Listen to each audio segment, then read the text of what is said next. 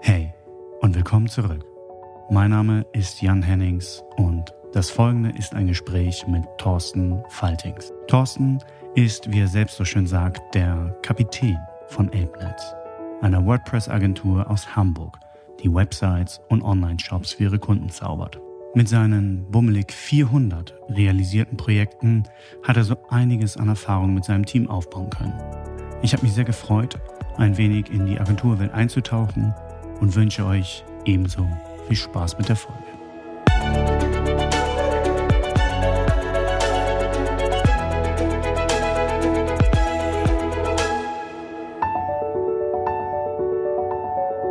Also rotes äh, Lämpchen ist, äh, geht los. Ja, dann mal los. Ja.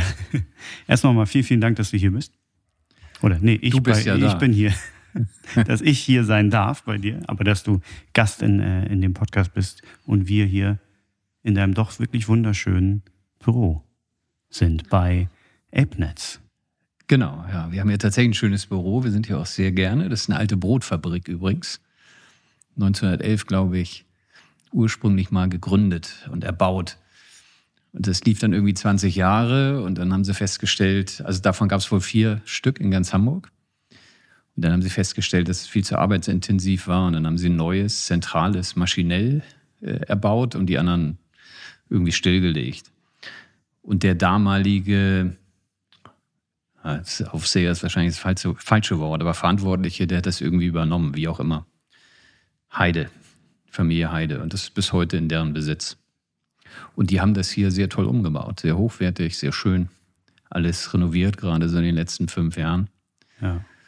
Ja, und deswegen fühlen Es wir uns hier echt, ziemlich wohl. echt schick. Es ist ein reines Gewerbeobjekt. Ja. Ja. Ja, ich glaube, ja, doch, ja, ist. Und ich hatte gesehen, als ich da draußen einmal kurz rumlief, hier vorne ist ja auch noch irgendwie äh, von so ursprüngliche Teile haben die im Gebäude erhalten. Ja, ja, genau. Das sieht ja. aus wie eine Rutsche, was da hinten rum. Da ist früher, also die haben ja irgendwie das äh, Korn hier angeliefert. Das Mhm. wurde oben gemahlen. Und dann ist es äh, von Station zu Station in den Säcken halt immer weiter nach unten äh, gegangen und unten wurde es dann verkauft. Ah. Als Brötchen. Oder Darf man, Brot. darf man da irgendwas reinwerfen und langrutschen? Nee, ja, das, sehr- äh, war eine Idee, eine Mutprobe da zu machen für Neueinstellungen. Aber leider haben sie jede Etage mit einer Metallwand äh, durchgezogene Decke, dass du da gar nicht ah, durchkommst. okay, okay. Also, wie bist du denn, oder der Name ApeNetz, um jetzt mal so einmal einzuordnen, was du machst. Also ich habe ja ein kleines Intro immer noch vor, vorgeschnitten und sag, was du machst. Also ihr macht im Grunde Websites. Websites. Und zwar ausschließlich auf Basis von WordPress. Und für jemanden, der jetzt noch nie WordPress gehört hat. Ja, der, das ist fast schon unmöglich, wenn man sich irgendwann mal mit dem Thema Website beschäftigt hat, weil WordPress eine unglaubliche Verbreitung erlebt hat oder bekommen hat über die, ja, wir machen es ja jetzt schon elf Jahre. WordPress gibt es seit 2003, das sind jetzt 19 Jahre, ist ursprünglich von einem oder zwei Blogger für Blogger entwickelt worden. So, und Blogger sind keine Techniker. Das heißt, eine der Grundvoraussetzungen war, dass WordPress sehr einfach zu bedienen war. Blogger wollen Content ins Internet stellen. Und das war, glaube ich, so der Grund des Erfolgs. Dazu kam, dass es Open Source war, es kostete nichts, ließ sich von vornherein eigentlich ziemlich einfach installieren. Ja, und ähm, ja, das und dieses WordPress, weil es eben so leicht zu bedienen ist, ist es mittlerweile zu einem sogenannten Content-Management-System, so heißen die Softwarelösungen, die, mit denen man Websites baut. Und es ist aus dieser Blocker-Ecke eben über die Jahre, Jahrzehnte rausgewachsen in ein volles Content-Management-System, ist aber leichter im Vergleich zu den anderen Systemen zu bedienen. Mhm. Und das Dolle ist jetzt, dass im Vergleich zu früher jemand, der eine Website betreibt, nicht mehr so abhängig ist von der Agentur oder den Entwicklern, die die Website gebaut haben. Also von euch Genau. am Ende. So. Und das war auch die Idee vor elf Jahren, die Agentur zu gründen, die Kunden unabhängig zu machen. Wie kam ich da drauf? Ich komme so aus dem Verkauf, Business Development und so weiter, habe damals Unternehmen beraten, äh, die Geschäftsmodelle anzupassen an das Internet. Und da kam immer das Thema Websites auf. Und die Leute waren genervt, wenn das Thema aufkam. Es war ein Pickelthema. Warum? Weil Projekte teuer waren, langwierig äh, und man abhängig von den Agenturen hinterher war, Tickets schreiben musste. Es hat zwei Wochen gedauert, bis da irgendwas auf der Website eingestellt wurde durch die Agentur und ähnliches. So. Und äh, ich kannte WordPress, warum auch immer, hatte meine eigene, für meine eigene äh, selbstständige Tätigkeit eine Website gebaut damit und habe dann einem Kunden gesagt, komm, dann baue ich dir die Website. Und der war so mutig und sagte dann auch noch ja. Ich konnte dann drei Nächte nicht schlafen, habe ihn aber eine Website gebaut. Es war gar nicht so ein unbekannter Kunde. Und ähm, ja, und der war dann sehr zufrieden und sehr überrascht, dass er dann eben tatsächlich hinterher die Website selber betreuen konnte. Und dann habe ich mir gedacht, ähm, als Einzelkämpfer strategische Unternehmensberatung verkaufen ist sehr mühselig, Websites verkaufen ist viel einfacher. Und ähm, da war eben WordPress Programm, weil es mich eben in die Lage versetzte, den Kunden unabhängig von mir zu machen. Mhm. Was vielleicht ein bisschen anachronistisch klingt, weil die klassischen Geschäftsmodelle der Agenturen bisher so waren, den Kunden eben langfristig an sich zu binden. Das versuchen wir natürlich auch, aber eher als kann und nicht als muss. Na, also wir betreuen natürlich gerne die Kunden weiter, aber ist immer ein gutes Argument, wenn man denen sagen kann, äh, Kleinigkeiten kannst du selber ändern und im Grunde, wenn du willst, kannst du sogar alles selber machen. Machen dann am Ende doch die wenigsten. Ja. Also klar, wenn es jetzt irgendwie so Texte sind oder Blog-Einträge. Genau. Ja. Aber wenn es jetzt um so einzelne Elemente geht, ja, wahrscheinlich so größere Bausteine. Ja, und mal die Erweiterung, Umbau und ja. ähnliche Dinge. Oder wenn Redesign. Update oder, möchte. Ja, ja, genau. Also wir haben sehr viele Kunden, wo wir die technischen äh, Updates machen. Ja, ja. Was war denn äh, eigentlich, du meinst jetzt vor, vor elf Jahren, seid ihr, seid ihr so begonnen, oder bist du in dem, im, im, erstmal im Alleinschritt begonnen? Genau. Was war denn so dein technischer Background? Du meintest gerade, du bekommst eigentlich aus dem Verkauf und hast mal dann einfach von WordPress mal gehört und dann einfach losgebastelt? Oder ja. hattest du das schon in Bezug? Na gut, ich hatte, ich hatte immer schon eine Computeraffinität. Ja seit dem Commodore C64, den mein Vater mal freundlicherweise irgendwie mitgebracht hat. Stark. Das kenne ich natürlich nur vom Hören, Sagen, Sehen aus dem Ja, das Museum. Ding war toll. Ja, ja genau. Damit äh, äh, ja, habe ich angefangen quasi. Den an Fernseher rangestöpselt. Und dann blinkte das blau irgendwie, hellblau auf einem dunkelblauen Hintergrund. Man wusste jetzt gar nicht, was man machen sollte. Naja. Aber jedenfalls seit der Zeit hatte ich eine Affinität für Computer, die sich dann auch in die äh, Online-Welt zog.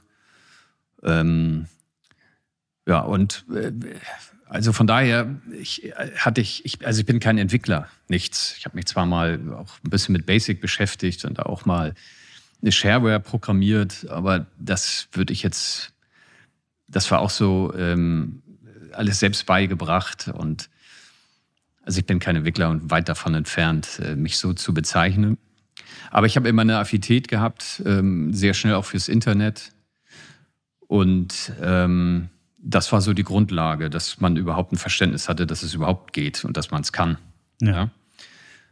Ähm, aber manchmal muss man eben auch mutig sein und Dinge, die sich ergeben, beim Schopfe ergreifen. Und das war halt damals so. Und WordPress, wenn man sich ein bisschen damit beschäftigt und Bock drauf hat, ist sehr einfach und man kann es selber machen.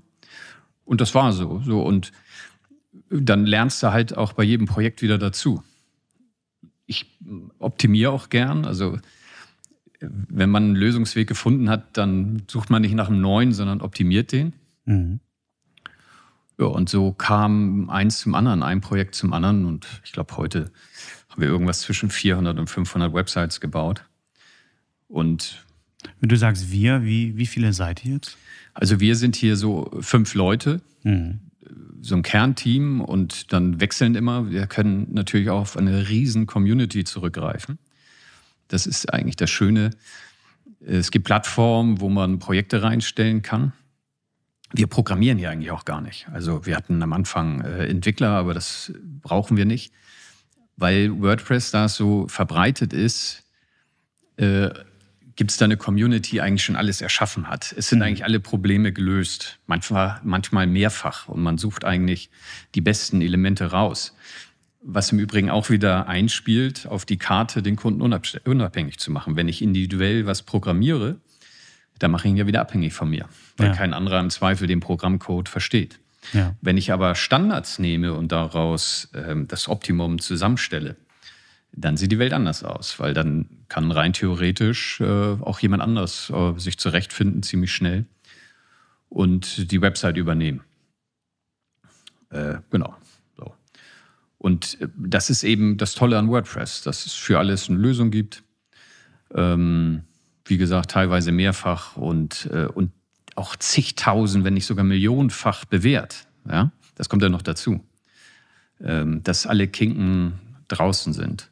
Mhm. Und unsere Leistung eigentlich hauptsächlich darin besteht, die Wünsche des Kunden erstmal natürlich zu verstehen und manchmal zu übersetzen, weil sie die nicht richtig artikulieren können. Dann die richtigen Tools oder Plugins oder Erweiterungen zu finden und das Ganze in ein Design dann zu gießen, was auch nach Vorstellungen oder Wünschen beziehungsweise auch an die Zielkunden angelehnten Design angeht. Das ist so unsere Leistung. Und ich glaube, da habe ich so ein bisschen einen kleinen Vorteil, vielleicht gegenüber Entwicklern, die entwickeln wollen, oder Designer, die designen wollen, ohne denen jetzt irgendwas Böses zu tun wollen. Äh, aber wenn du so von außen quasi rauskommst und dir diese Leistung quasi hinzuholst, dann ähm, verstehst du manchmal vielleicht besser, was der Kunde eigentlich will, ohne ja. dass er das genau ausdrücken kann. Man, man bleibt so ein bisschen, ein bisschen oben und über, behält den Überblick genau. über, über die Dinge, ohne sich jetzt in so einem, einem Tunnel irgendwie zu verlieren. Aber nochmal noch mal zurück, du hast dein, dein erstes Projekt vollbracht. Mit guter Kundenzufriedenheit. Und wie, wie bist du denn genau drauf gekommen oder wie, was hat dich genau daran äh, so fasziniert, dass du sagst, okay, jetzt mache ich das und ich mache überhaupt den Schritt in diese, eigentlich in die Selbstständigkeit? Nee, ich war ja schon selbstständig. Also ich war mehrfach selbstständig. Das erste Mal während meines Studiums hatte ich mit einem Kumpel zusammen ersten Imbiss in der DDR. Das war tatsächlich noch die DDR. Und da hatten wir dann aber irgendwann keine Lust mehr zu und dann haben wir einen T-Shirt-Laden eröffnet. Was, was war das für ein Imbiss? In Boltenhagen. Ja. An der Ostsee. Ja, Boltenhagen kenne ich. Ja, da hatten wir äh, einen, einen kleinen Imbiss. Das war so ein alter Geräteschuppen, glaube ich, direkt am Strand. Ich weiß es gar nicht mehr so genau. Und äh, über einen Bekannten, der da längst drüber war und äh, äh Würste in Angro verkauft hat an die Imbisse dort, die sich da schon breit machten. Das war tatsächlich alles 1990, also mhm. kurz nach der Wende. Wir wurden auch noch in, in Alu-Geld bezahlt, also in Ostmark. Und da haben wir halt einen Imbiss aufgemacht in Boltenhagen. Also äh, das war der Vater von dem Freund, der da schon diesen Großhandel hatte und so hatte sich das ergeben. Und das lief auch wie blöd. Ähm, aber irgendwie war das, ja, man stank abends und so. Imbiss war nicht so meine Welt oder unsere Welt. Wir standen da irgendwann bei einem verregneten Tag und haben überlegt, was wir sonst noch machen können. Und äh, der Frank, mein äh, Kumpel, der hatte die Idee, T-Shirt zu bedrucken, Foto aufs T-Shirt. Das war damals ganz neu. Ja. Und zufälligerweise. Das war dann auch 1990 rum. Genau. Ja, äh, ja, ja, es war 1990. Und ein Freund von mir, der, ich war auf seinem Geburtstag gerade das Wochenende davor und der hatte gerade so ein T-Shirt geschenkt bekommen. Und das war alle, das war das beste Geschenk. Also alle fanden das so toll.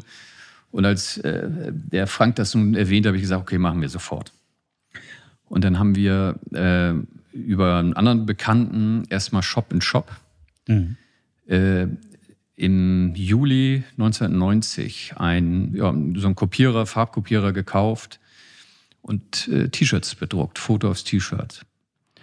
Und das ist ähm, so abgegangen, dass die Leute zur Weihnachtszeit anderthalb Stunden bei uns angestanden haben um T-Shirts zu bekommen. Ja, das heißt, man, ihr wart in diesem Shop drin und mhm. hatte den, was war das für ein Kopierer? Ein ganz, das war damals noch ein ganz kleiner, der hat ja. nur DIN A4 gekonnt, der hatte so ein, so ein Foliendruckverfahren. Ja. Jeder, jede Kopie hat vier Mark gekostet damals. Ich konnte am Anfang gar nicht schlafen. Ja.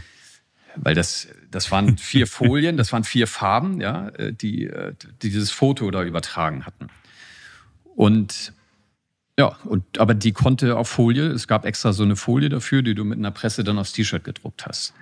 Und das war damals, äh, das war ganz neu. Also mhm. Äh, das war der Renner. Und es war auch ehrlich gesagt ein ziemlich cooles Geschenk, weil es, weiß ich nicht, 30 Mark oder so gekostet hat und sehr persönlich war. Ja. Es gibt es heute noch übrigens, den Laden gibt es noch, Private Shirt. Gibt es noch drei Filialen irgendwie.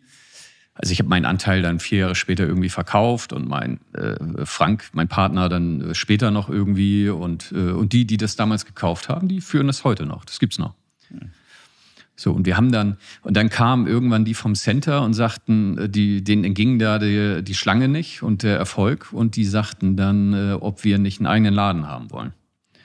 Ja, und dann hatten wir ähm, 1991 muss das dann ja gewesen sein, irgendwann im Sommer oder Frühjahr einen eigenen Laden. Wahnsinn. Sind die Leute denn mit T-Shirt gekommen oder nee. hattet ihr auch das T-Shirt? Das haben wir natürlich mitverkauft. Ja, also in der Regel sind die äh, mit ihren Fotos gekommen. Ja. ja. Alles Mögliche. Wahnsinn. Dinge, die man erzählen kann und einige, die man nicht erzählen kann. das glaube ich sofort. Ah, was hm. man da alles wahrscheinlich für, für merkwürdige Sachen abdrucken durfte. Allerdings, ja. Also das Thema Selbstständigkeit hat mich dann schon ähm, tatsächlich früher schon mal bewegt. Also ja. ich hatte eigentlich auch immer nur Jobs, die in irgendeiner Form erfolgsabhängig waren. Also ich war im Verkauf ähm, tätig und dann äh, Business Development, aber irgendwie immer erfolgsabhängige Komponenten mhm. größtenteils mhm. gehabt. Ja, also von der Selbstständigkeit her äh, hat mich das äh, sehr getriggert sowieso. Und wie gesagt, so strategische Unternehmensberatung, da war ich eigentlich nur so durch eine Not reingerutscht. Und der Gedanke, äh, Websites zu verkaufen, der war dann sehr charmant. Der kam dann eben gleich auf. Ja, als das eben so funktionierte. Und am Anfang musste ich natürlich sehr viel Klinken putzen. Ich war so auf Business, äh, Breakfast, Veranstaltungen, so morgens um sieben, acht äh, und habe dann die ersten Websites irgendwie für 500 Euro verkauft. Und aber so das erste Jahr, wie immer, wenn man was Neues macht, ist natürlich sehr hart. Ja. Aber ähm, ja, dann mit den Mitteln Online-Vermarktung fängst dann an. Da ich von vornherein gesagt habe, ich bin keine Webagentur, da gab es natürlich einen riesen Wettbewerb. Nee, äh, wir werden eine, eine WordPress-Agentur.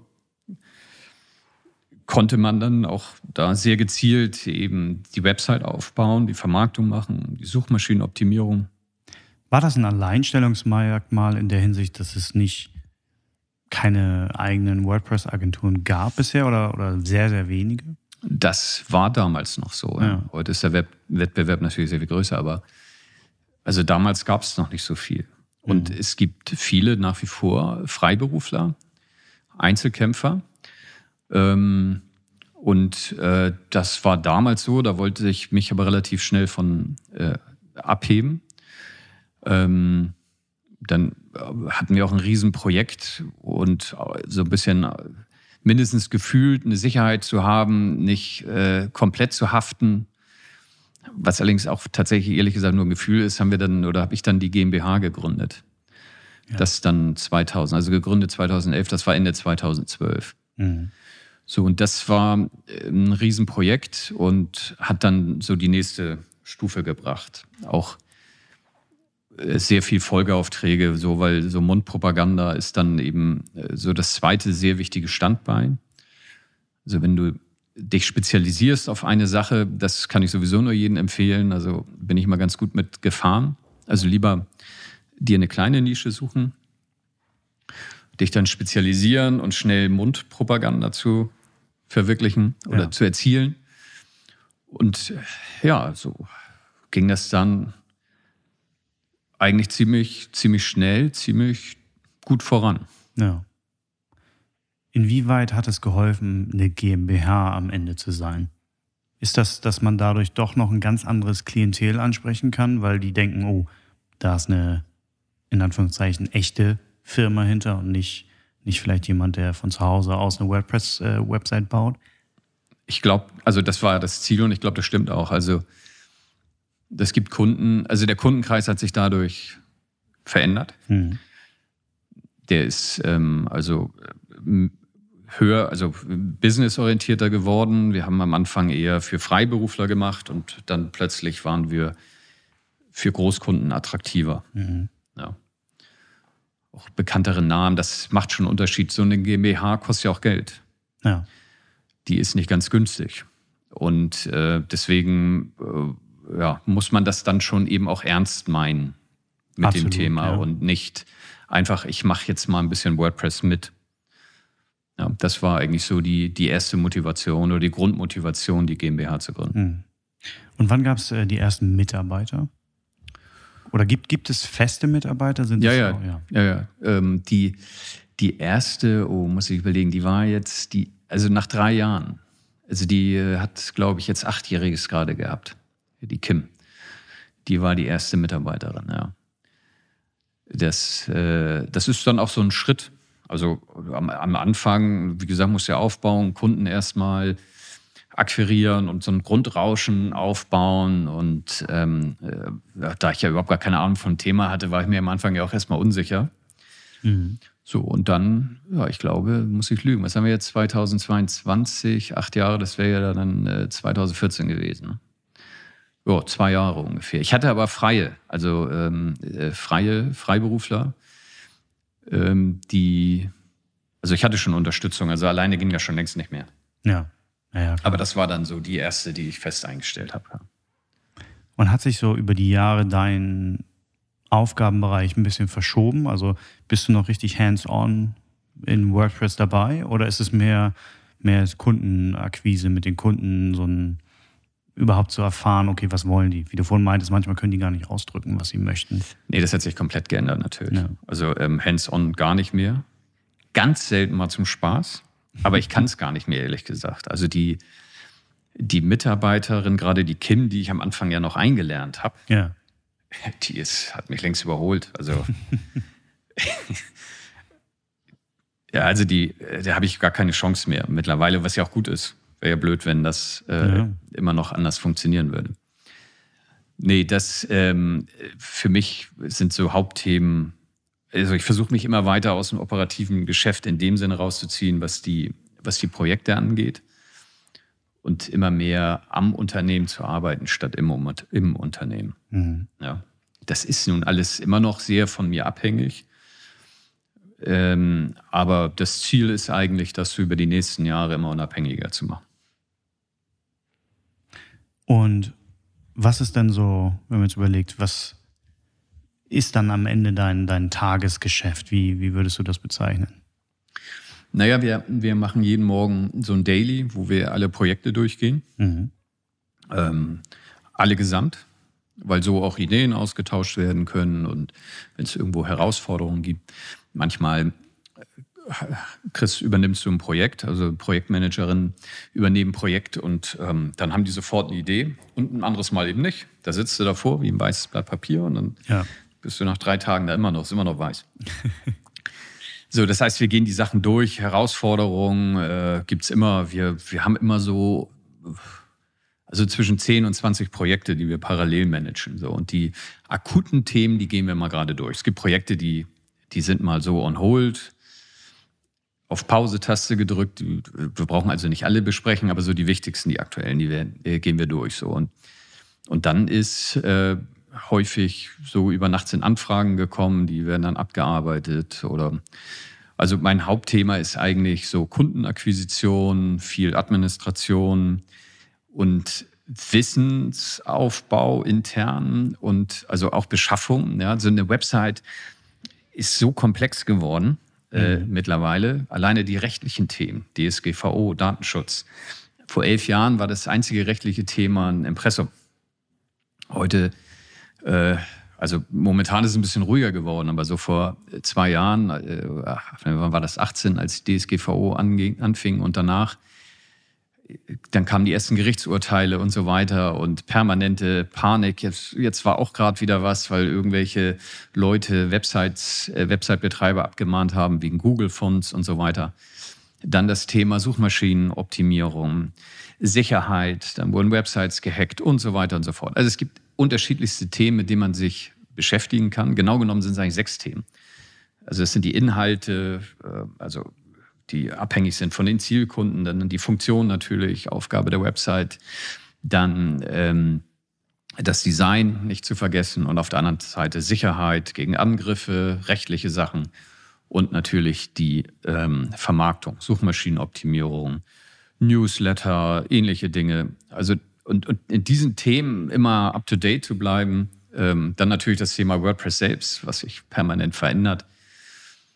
Das ist ein sehr großer Teil meiner Aufgabe mittlerweile geworden, eigentlich.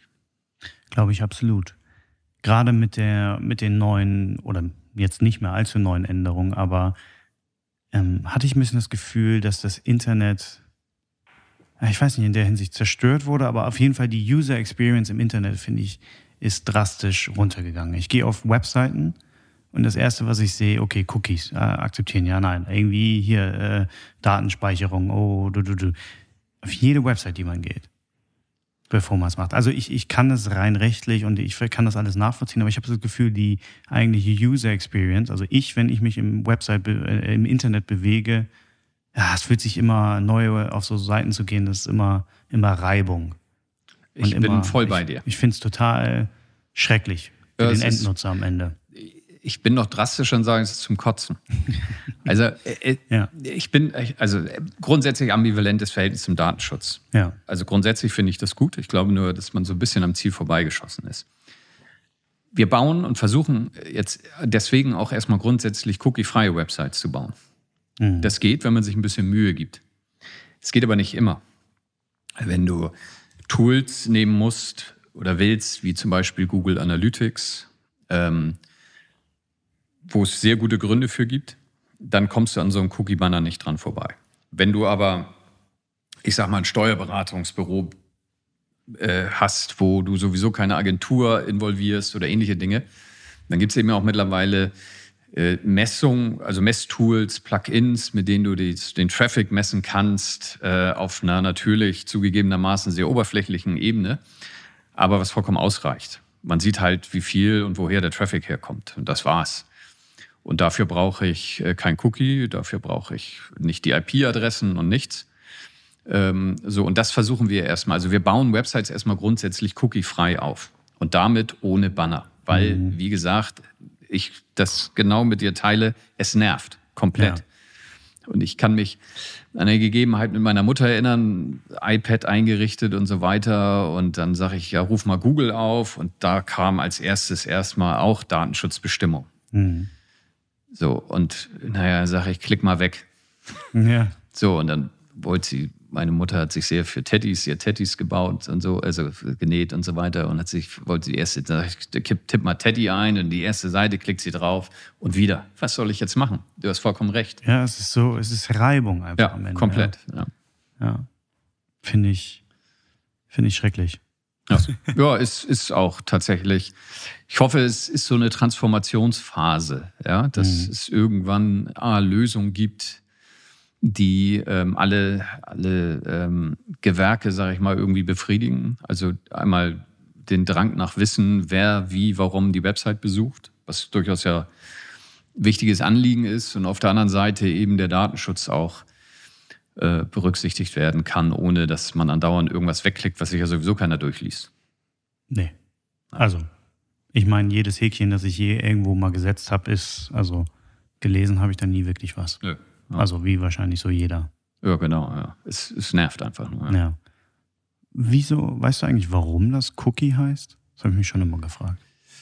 Nö. also das sind kleine Dateien, kleine mhm. Kekse, warum die jetzt Cookie genannt werden, ist eine gute Frage. Habe ich mich ehrlich gesagt noch nie so mit beschäftigt. Finde ich aber irgendwie einen süßen, süßen Begriff, äh, der, der, der Cookie. Deswegen ist er wahrscheinlich auch so ausgewählt, ja, weil irgendeiner den mal, warum auch Der gemeine, ne? böse Cookie. Mm. Und jetzt ähm, gerade in, in solchen Webseiten, die, die ihr bastelt. Also erstmal äh, Elbnetz oder vielleicht dazu. Ich kann mir vielleicht denken, wie der Name in, entstanden ist, aber gibt es da eine Geschichte zu? Oder? Ja, die gibt es tatsächlich. Also ursprünglich war meine Idee, äh, ein Netzwerk von Websites zu machen. Also ähnlich wie WordPress.com. Ich weiß nicht, wem das alles bekannt ist, aber die, äh, man kann dort einen Blog starten mhm. mit einer Subdomain, also zum Beispiel elbnetz.wordpress.com. Und ich hätte da einen Blog starten können, ohne dass ich irgendwas installieren muss oder bezahlen muss. Und äh, das war so die, die Grundidee eigentlich, dass jeder ähm, hier im deutschen Bereich quasi sowas machen konnte. Ich habe aber schnell gemerkt, dass ich überfordert war, weil ich ja kein Techniker bin und ähm, mir das Ganze zu komplex war und äh, ich das, dieses, diesen ersten Ansatz quasi ähm, gleich wieder verworfen hatte. Da war aber schon der Name schon mal äh, gegründet und äh, aber da kommt das Netz her. Und dann wollte ich einen regionalen Charakter haben. Mhm. Haben zwar einige gesagt, ja, aber was ist, wenn du einen Kunden aus München kriegst? Sage mir, egal, erstmal reicht es, wenn ich hier überhaupt äh, die Hamburger Kundschaft akquiriere und der Rest ergibt sich dann irgendwie. Ich habe übrigens noch die Domain Spreenetz seit elf Jahren, weil ich dann irgendwann dachte, man macht das nochmal in Berlin. Ja. Ähm, aber das ist dazu nicht gekommen und heute wäre es natürlich sehr mühselig, das nochmal von Null aufzubauen. Also der. Ich, ich finde aber auch gar nicht, dass man mit Elbnetz kann man auch deutschlandweit agieren. Ja, Oder geht ja. international am Ende sogar. Ja, funktioniert auch. Also wir haben ja Kunden eigentlich aus ähm, verschiedensten Ländern, also deutschsprachigen Raum sowieso, mhm. aber eben auch aus Spanien, weil da eben Deutsche sind. Ja. Ähm, also es funktioniert auch, hat sich auch nie einer beschwert oder irgendwie was also ich, naja, wird man ja auch nicht wissen, wenn einer eigentlich angerufen hat wegen des Namens, dann kriegt man das ja nicht mit. Das stimmt alles. nee, aber ich finde eigentlich immer ganz schön, wenn da so ein bisschen eine Verbindung auch ist zur, zur Historie. Ja, also ich bin auch. Für alle nicht, haben wir muss kurz sagen, Elb, die Elbe ist, ist, ist hier ein Fluss. Ja, genau. Die also. geht allerdings bis nach Dresden hoch. Also du hast im Grunde recht. Also ja. Hälfte Deutschland ist eigentlich angesprochen. Ja.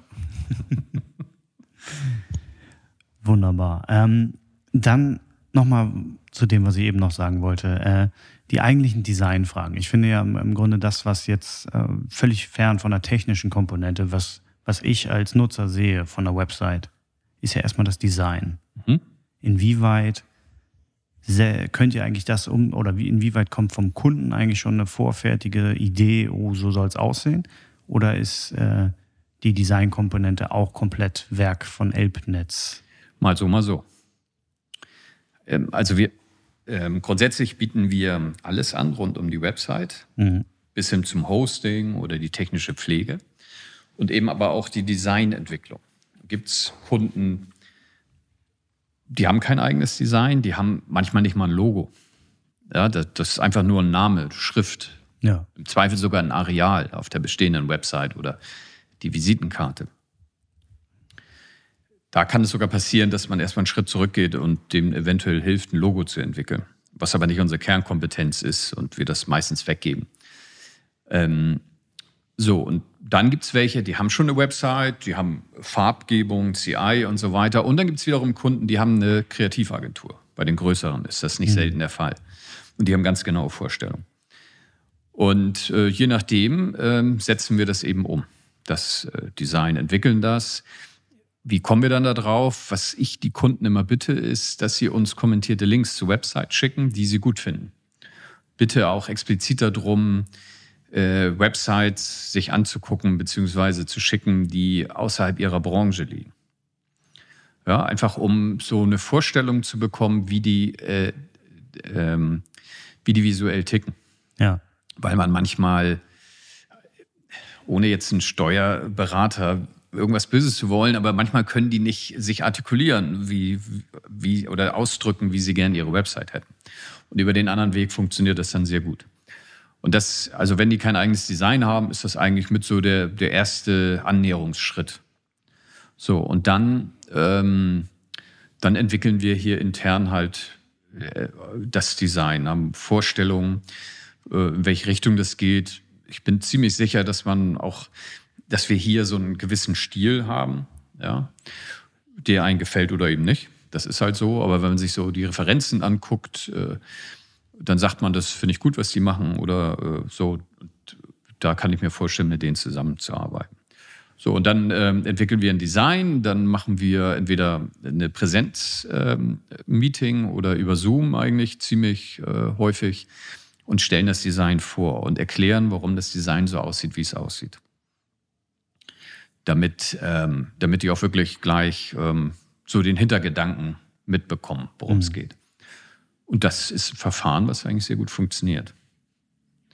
Das ist ganz selten, dass die Leute sagen, das habe ich mir anders vorgestellt oder komplett anders oder so. Und dann, was natürlich sein kann, ist ja, Buttonfarbe gefällt mir nicht oder der Header gefällt mir nicht, so und den hätte ich mir gerne lieber so vorgestellt und so. Das ist ja das Schöne ähm, in dieser digitalen Welt, dass ähm, das sehr schnell angepasst werden kann.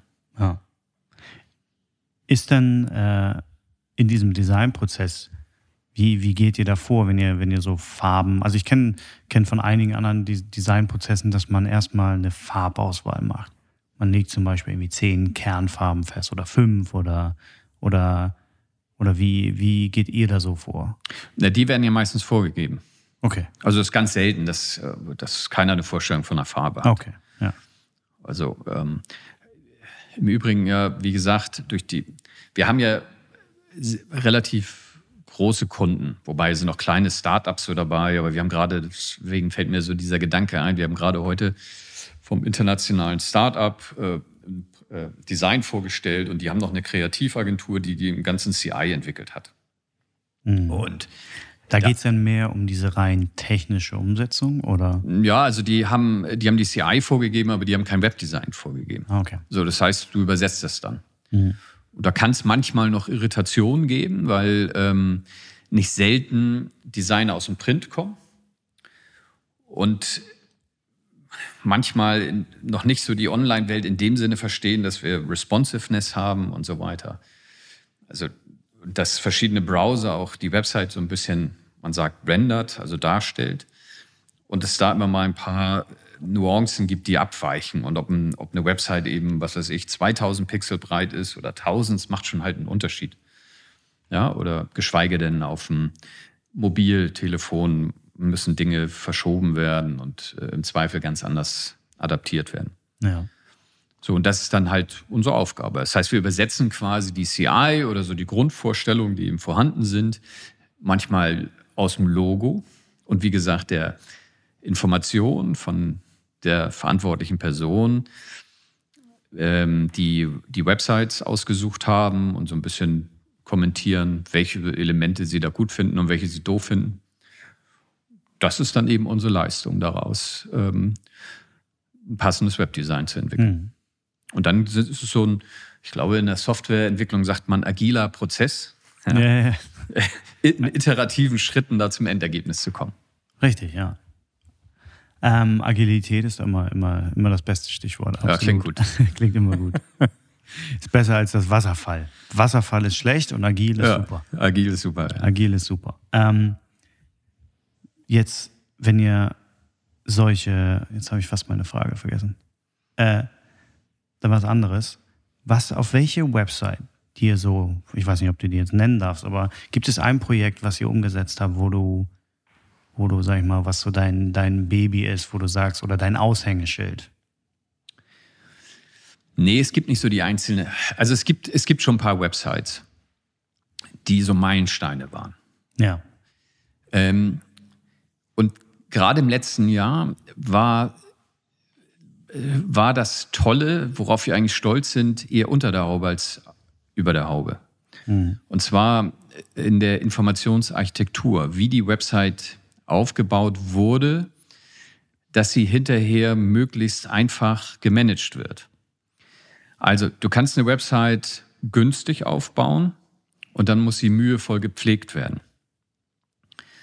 Oder man macht sich am Anfang äh, Gedanken über die Informationsarchitektur und ich nenne es immer Informationssilos und Container, die dann geschickt über Kategorisierung so verknüpft werden, dass wenn ich zum Beispiel neuen Job oder eine neue äh, offene Position einstellen will, das nicht in irgendeine einzelne Seite reinknöppel, die ich dann wieder auf einer anderen Seite oder drei anderen Seiten ver äh, ver verlinken muss, sondern ich stelle eine neue, eine offene Position rein und habe durch Kategorisierung und ähm, Felder, die wir vielleicht sogar entwickelt haben, kann jeder, der das erste Mal da reingeguckt hat, sieht er, da muss die Überschrift hin, da muss äh, die Beschreibung über die äh, also die Anforderungen des Jobs rein und so weiter und so fort. Und durch Kategorisierung wird das angeklickt und so auf der Website automatisch verteilt. Und da hatten wir Projekte, gerade in letzter Zeit von einem Pharmaunternehmen, wo wir gerade, ähm, das ist noch nicht öffentlich, also deswegen sage ich es lieber noch nicht. Ähm, Universität in Luxemburg haben wir ein Projekt gehabt, äh, sehr komplex. Ähm, und ja, so einige Projekte, die, die sehr spannend waren, sehr herausfordernd in dem Bereich, aber auch hier wieder wie, wie eigentlich die letzten elf Jahre, wenn das, wenn der Knoten da erstmal einmal geplatzt ist, ist es in den Folgeaufträgen und Folgearbeiten natürlich relativ logisch. Hm. Man muss nur adaptieren. Also man kann bestehende Teile einfach. Naja, wenn man die, die Lösung ja. abstrahiert, ja, ja. dann ähm, lässt sich das sehr schnell wieder umsetzen. Mhm. Und das ist, dadurch, glaube ich, ist der Job auch spannend. Also einmal äh, sowieso für mich, für mich. Ich habe keinen Job in meinem Leben so lange gemacht wie diesen, weil er sich so weiterentwickelt hat und eigentlich mal spannender geworden ist. Nicht zuletzt auch wegen der Kunden, weil jeder unterschiedlich ist. Ähm, aber ich glaube auch so für die Mitarbeiterinnen hier, die, ähm, die ich gerne fordere und fördere. Also jedenfalls habe ich auch dieses Feedback, dass der Job eigentlich immer spannender wird, weil es immer neue Herausforderungen gibt. Also es wird ja nicht langweilig. Nee, glaube ich.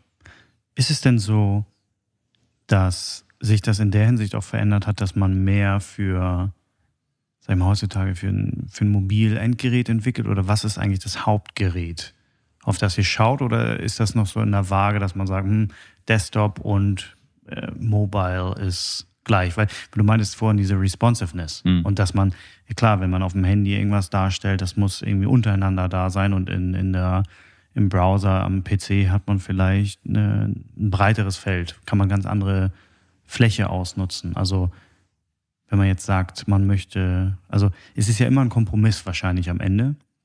Nö. Oder, nee? Okay. Nö. Okay. Also dieses Responsive Design, was ja. im Übrigen schon seit neun, zehn Jahren existiert. Jedenfalls so lange machen wir das schon. War am Anfang ziemlich, um, also war gar nicht unumstritten, um das mal so zu formulieren. Okay. Also, ähm,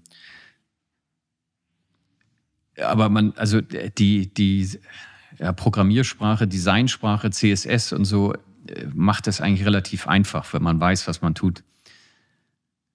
Ähm, aber zum Ausgang deiner Frage, also wir fangen nach wie vor an, Desktop zunächst zu machen, weil es leichter ist, Dinge schmaler zu gestalten, als vom Schmalen ins Breite zu gehen. Mhm. Jedenfalls für uns, weil wir es immer schon so machen. Vielleicht gibt es da draußen jemanden, der uns mal einen Tipp geben kann, wie es umgekehrt geht. Aber ähm, eigentlich ähm, fängst du immer am Desktop an. Ja, ja. So, und ja, Mobile First und Google äh, bewertet äh, die Technik, sprich Ladegeschwindigkeit natürlich, das ist sehr wichtig. Aber es gibt Branchen, wie zum Beispiel unsere im Übrigen, wir haben 80 plus Prozent Desktop-Views auf unserer Website. Warum? Also ich meine, wenn ich mich mit dem Thema Website beschäftige, dann bin ich bestimmt nicht in der U-Bahn und habe mein Smartphone in der Hand, sondern ich sitze im Büro und äh, so, so ist jedenfalls so meine Bauernlogik, mhm. Bauernschleue-Logik. Obwohl ich muss sagen, eure Website habe ich mir bisher ausschließlich mobile angeschaut. Naja gut, wir müssen, natürlich funktioniert die auch mobil. Ja, ja. Es heißt ja nicht, dass sie nicht auch mobil funktioniert. Nee, nee, ja. Ähm, das wäre ja fatal. Also das wäre heutzutage mega fatal. Aber man kann sich schon mal sehr genau, also Google, das Diktat Google sagt ja, mobil muss funktionieren. Mhm. Technisch, aber eben auch von der Usability. Also technisch im Sinne von schnell laden und so weiter. Ähm, aber es gibt tatsächlich Branchen, wie gesagt, wie die unsere, da, da, da wäre es eigentlich nicht so nötig. Ja. ja. Okay, verständlich, ja. Wir müssen natürlich, wäre ja peinlich, wenn unsere Website mobil nicht funktionieren würde. Dann würden wir uns jetzt ausschießen, das geht nicht.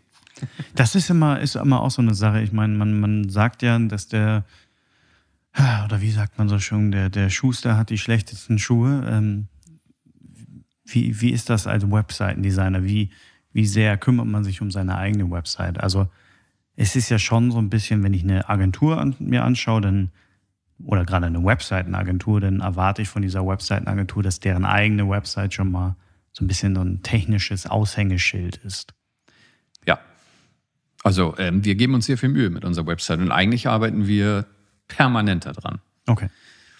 So, manchmal muss man Kompromisse eingehen. Wir hatten ein paar, wie wir fanden, witzige Effekte. so Bewegungen da drin. Mhm. Das Diktat Google hat aber gesagt, ist doof.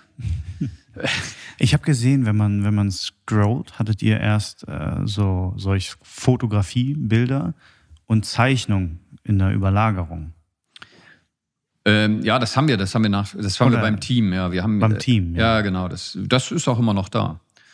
Ähm, aber wir hatten so, wir hatten so ein paar Bewegungen drin. Und sagt Google aber, wann man den ersten Klick machen kann, äh, das geht erst, wenn sich quasi nichts mehr bewegt. Also vereinfacht gesagt, aber ja. ähm, so. Und das heißt, man muss dann, wenn man gute Werte bei äh, Google haben möchte, dann muss man die weglassen. Wie, wie sieht man solch Google-Bewertungen? Das gibt äh, so Tools von Google. Hm. Das Google PageSpeed ähm, kann man googeln, danach suchen und dann kann man seine Website da testen und dann kriegt man Bewertung. Also einmal für mobile Geräte, für Desktop-Geräte. So, und du kannst dir ja vorstellen, dass Leute, die uns in die engere Wahl nehmen wollen für ihre neue Website und die ein technisches Verständnis haben, was bei größeren Unternehmen in der Regel der Fall ist, die dann eben auch solche Sachen überprüfen. Klar. So, das heißt, wir können da, selbst wenn uns persönlich das nicht ganz so wichtig erscheint, müssen wir trotzdem da ganz gute Zahlen haben. Hm. Stimmt, habe ich noch nie so, so drüber nachgedacht. Ja, so und, und, das ganze Leben ist ein Kompromiss und ebenso auch eine Website. Ähm, das versuchen wir auch häufig Kunden zu erklären. Kunden haben in der Regel, oder eigentlich jeder, hat so eine intrinsische Motivation, möglichst alles zu zeigen, was man hat. Na, also mhm. deswegen sind nach wie vor Slider sehr häufig gewünscht, weil ich dort gleich im, im ersten Sichtbereich der Website alles zeigen kann, rein theoretisch jedenfalls, was ich habe. Ja. Jetzt gibt es aber zwei Probleme. Erstens, äh, die Website lädt langsam, weil sehr viel mehr Daten übertragen werden müssen, weil in der Regel diese Slider auch mit Fotos bestückt werden. Und das zweite Problem, dass die Leute sich gar nicht die Zeit nehmen, Slide 3 oder 4 anzugucken. So, das heißt, ich mache meine Website langsam. Ich verschenke sogar eventuell die Möglichkeit, wichtige Informationen zu geben, weil die vielleicht erst auf Slide 4 sind. So, und da haben wir aber nicht selten Diskussionen mit Kunden. Mhm. Genauso was das Hauptmenü angeht. Ähm, eins der wichtigsten Dinge, die ich in meinem Leben gelernt habe, dass das menschliche Gehirn nur für sieben Sachen Platz hat. Also akute Probleme, und eben auch visuell wir eigentlich nur sieben Sachen erfassen. Das ist übrigens nicht so meine persönliche Erkenntnis, das können auch Psychologen bestätigen. Plus, minus zwei übrigens. Und ähm, wir versuchen immer die Menüs, also da fängt schon das Thema an, fern, also da, da fängt ja das Design eigentlich an, ja. die Menüs so ein bisschen zu verteilen. Also man hat ja ein Hauptmenü, dann habe ich ja noch ein Fußzeilenmenü und eventuell habe ich auch ein Bereichsmenü für größere Unternehmen wo ich das so ein bisschen entzerren kann. Und wir versuchen die Kunden mal mit mehr, mal mit weniger Erfolg zu überzeugen, dass so ein Hauptmenü nicht zu viele Punkte haben sollte. Und genauso, äh, wenn man das Untermenü öffnet. Ja. Also, dass da eben maximal sieben verschiedene Punkte sind. Ja, und das ist nicht selten eine Herausforderung. Aus den genannten Gründen. Glaube ich absolut. Wie, wie ist das denn? Ich hatte vorhin gefragt, was so das Aushängeschild ist, aber gibt, gibt es eine Sache oder ein Projekt, was ihr abbrechen musstet oder wo du was einfach nicht umsetzbar war oder irgendwie gescheitert ist aus ja, Grund X? Genau. Ja, das sind, das sind Projekte gescheitert. Das sind aber eigentlich ehrlich gesagt, also es sind keine technischen Dinge gewesen, sondern eher menschliche. Mhm. Also das gibt äh, immer mal wieder äh, Kunden, mit denen man nicht klarkommt oder die man mit, mit, mit uns nicht klarkommt. Und da haben wir eine ziemlich einfache Lösung. Ähm, wir sprechen das dann offen an, wenn man irgendwann merkt, dass das funktioniert alles nicht, hinten und vorne nicht. Irgendwie sind die Vorstellungen voneinander unterschiedlich. Dann zahle ich eigentlich die Anzahlung zurück, und zwar komplett. Also, weil äh, so, dann haben wir ja zwar alle Zeit verloren, ähm, aber man ist, man geht im Guten auseinander. Das ist eigentlich ja. immer so das Ziel. Also ich habe, also wir, wir, unser Ziel ist ja wirklich, und das klingt immer so abgedroschen, aber wir, wir, unser Ziel ist Kundenzufriedenheit und Qualität zu liefern. Wir haben uns übrigens auch gerade äh, zertifizieren lassen, ISO 9001. Da sind wir, glaube ich, auch ziemlich alleine in der WordPress-Welt als Agentur. Und ähm, weil wir immer schon kundenorientiert waren und Qualität liefern wollten. So. Was, ah. was genau ist ISO 9001? Also für, also, also für, für Normalsterblichen. Das ist eine, also das ist, also es gibt Qualität. Qualität messbar zu machen ist nicht ganz einfach. Ja. So, und diese ISO-Norm ist eine weltweit anerkannte ähm, Zertifizierung für Qualitätsmanagement. Mhm. So, das Ziel ist, dass man die Prozesse optimiert, eine Kundenorientierung hat, äh, Mitarbeiter äh, schult und ähm, ja, versucht, permanent sich zu optimieren, das bestmögliche Ergebnis zu liefern. Und das wird jedes Jahr wieder überprüft. Also wir sind jetzt gerade geprüft worden. Im August ist das abgeschlossen. Es ist ein mehrmonatiger Prozess gewesen. Und ähm, das wird jetzt jedes Jahr überprüft, dass man tatsächlich ähm, die Kinken, die man da noch hat, das Optimierungspotenzial auch ausnutzt. Mhm. Genau, und das ist in der Industrie, also in großen Produktionsunternehmen und so weiter, ähm, ist das Standard. Also es gibt also wenn man in großen Bereichen ähm, nicht zertifiziert ist, kriegt man keine Aufträge von bestimmten Unternehmen. Ja. Ist das in einer normalen, oder in, nicht in einer normalen, aber in einer generellen äh, Werbe- oder Webagentur auch äh, gang und gäbe, diese Zertifizierung zu Nein. haben? Nee. Ja, ist es nicht. Also es, Was hat euch denn bewegt, diesen Weg zu gehen? Es gibt in der, also WordPress verleitet dazu, weil es sehr einfach ist, dass viele sagen, das mache ich mit. Mhm. Wir haben nicht selten, also eigentlich wöchentlich, Anrufe von äh, potenziellen Kunden, die sagen, mein Prozess, äh, mein Projekt steckt fest, könnt ihr uns helfen, das zu beenden? So, und ähm, das machen wir nicht mehr. Das habe ich am Anfang gemacht, aber das ist meistens schwierig. Also, ich weiß nicht, ob das Pareto-Prinzip allgemein bekannt ist. Mit 20 Prozent Aufwand komme ich 80 äh, Prozent mein Ziel entgegen. Und für die letzten 20 Prozent brauche ich 80 Prozent Aufwand. Und du kannst dir vorstellen, dass die Leute, die zu uns gekommen sind, jetzt bei, ich sag mal, 80 Prozent hängen, wo jemand sich 20 Prozent Mühe gegeben hat. Teilweise sagen sie, sie erreichen ihren Entwickler nicht mehr, der geht nicht mehr ins Telefon. Also die hängen in der Luft. So, und für uns da jetzt einzusteigen in dieses Projekt, was irgendwie gescheitert ist, und das aufzuräumen, ist aufwendiger, als zu sagen, komm, wir fangen bei Null an. Das mag natürlich nicht jeder gerne hören. Aber einige beißen in den sauren Apfel und fangen dann eben bei Null an. Okay, das heißt, äh, ihr würdet höchstens solch Kunden noch annehmen und sagen, ja, kommt gerne her, aber von vorne. Es gibt ganz selten Ausnahmen von der Regel. Deswegen gucken wir uns die Website an, mhm. wie die aufgebaut ist, ob wir das verstehen, ob das annähernd in unseren Prozess reinpasst. Ja, ähm, es heißt ja nicht immer, dass das ähm, ein schlechter Weg ist, den jemand anders eingeschlagen hat. Im Zweifel ist der nur anders. Ja. Ja, so. Und wenn, aber wir, wir gehen unseren Weg und ähm, wir lösen die Probleme immer gleich, um, um Skalierungseffekt zu schaffen und äh, eben auch Kunden möglichst äh, gut beraten äh, zu können, weil wir ja die, dieser Lösungsansatz uns ja in Fleisch und Blut übergegangen ist. Und im Übrigen auch, wenn wir hinterher die technische Pflege übernehmen. Also es, es gibt ja bei WordPress, muss man regelmäßig updaten, die, die Plugins und WordPress selbst und so weiter, aus Sicherheitsgründen.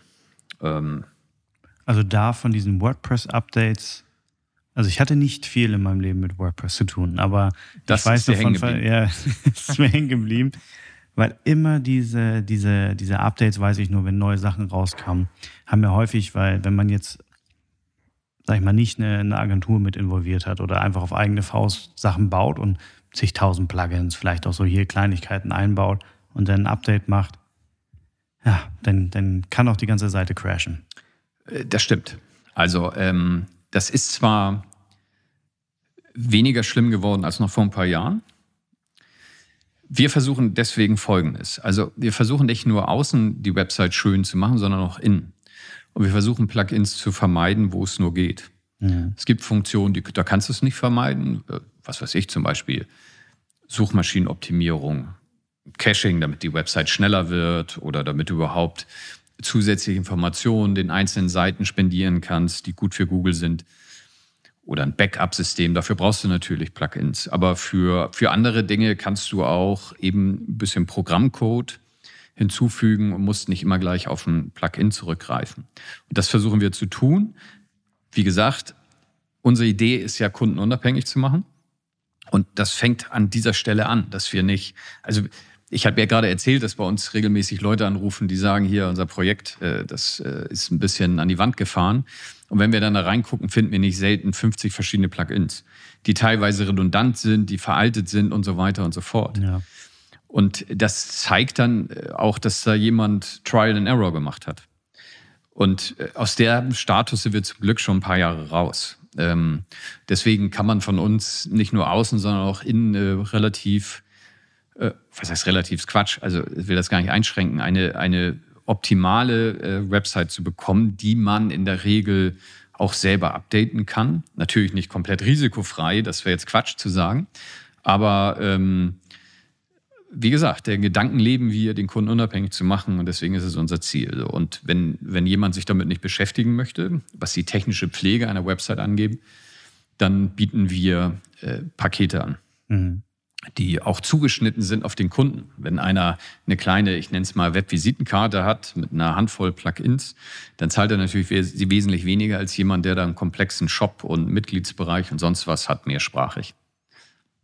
Wie ist das eigentlich jetzt? Äh, du meinst Shops.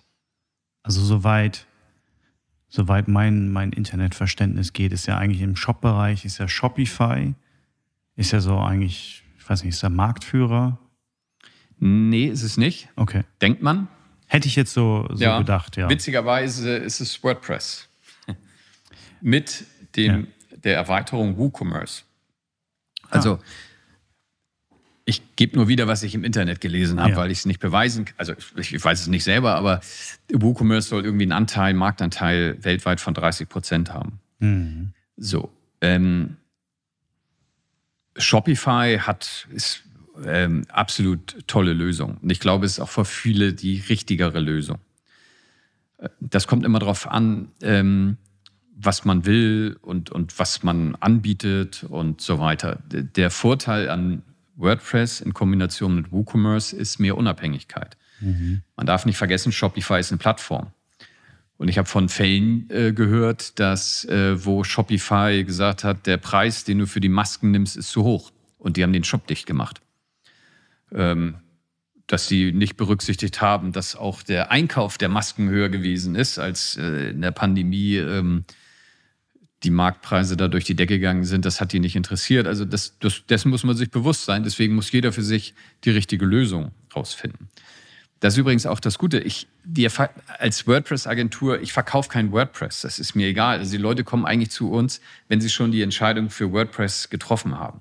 Ja. Und eben auch für WooCommerce. So, ähm, manchmal sind die sich noch unsicher und dann sagen wir, ähm, das und das sind die Vorteile hier.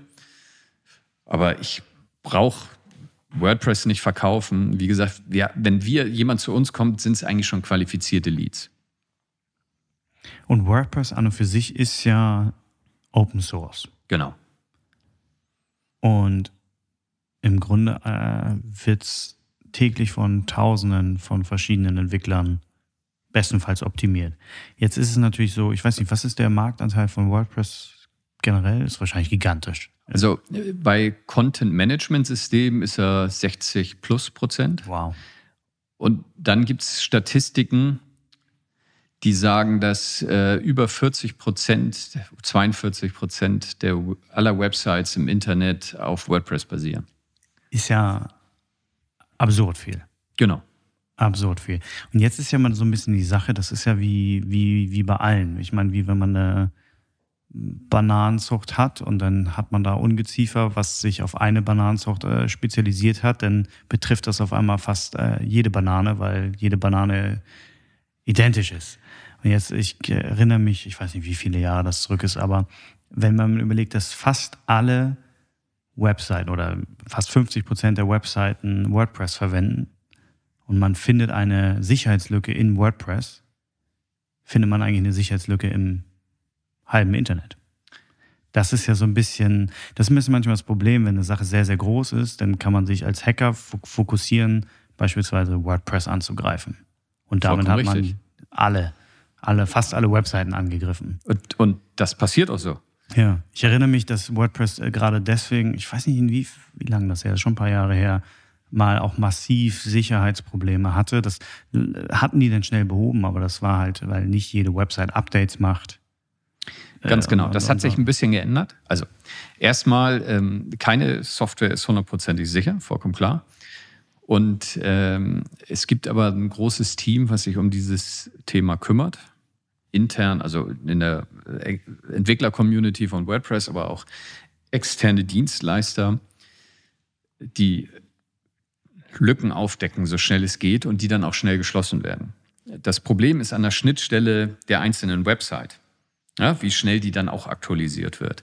Und seit ein paar Jahren ist es so, dass kleinere Sicherheitsupdate automatisiert auf den einzelnen Website eingespielt werden. Ja, okay. So, das äh, muss man proaktiv deaktivieren. So, das weiß der Betreiber einer Website eines Meerschweinchenzüchtervereins im Brandehörner Kirchen nicht. Deswegen wird so eine Website schnell gesichert. Das war jetzt sehr spezifisch. Das, ja, das habe ich absichtlich so gesagt, weil das, weil viele fragen mich ja, meine Website ist ja unbedeutend, die wird nie angegriffen. Ja, das stimmt so nicht. Es kann durchaus sein, dass irgend so ein Bot, so ein Software-Roboter ja. Äh, eben sich doch auf dieser Website verirrt, feststellt, oh, das ist eine alte Version, da sind die und die Sicherheitslücken drin und mit der Website versende ich jetzt mal 30.000 Spam-Mails über Nacht. Ja. Genau, so. Und da ist keiner vorgefeit. Das Witzige ist, also wir betreuen so um die 200 Websites. Und es gibt Websites, die nie Spam haben. Und es gibt andere Websites, die sind eine Woche äh, online und da gibt es schon Probleme. Es kann man nicht, definitiv nicht vorhersagen.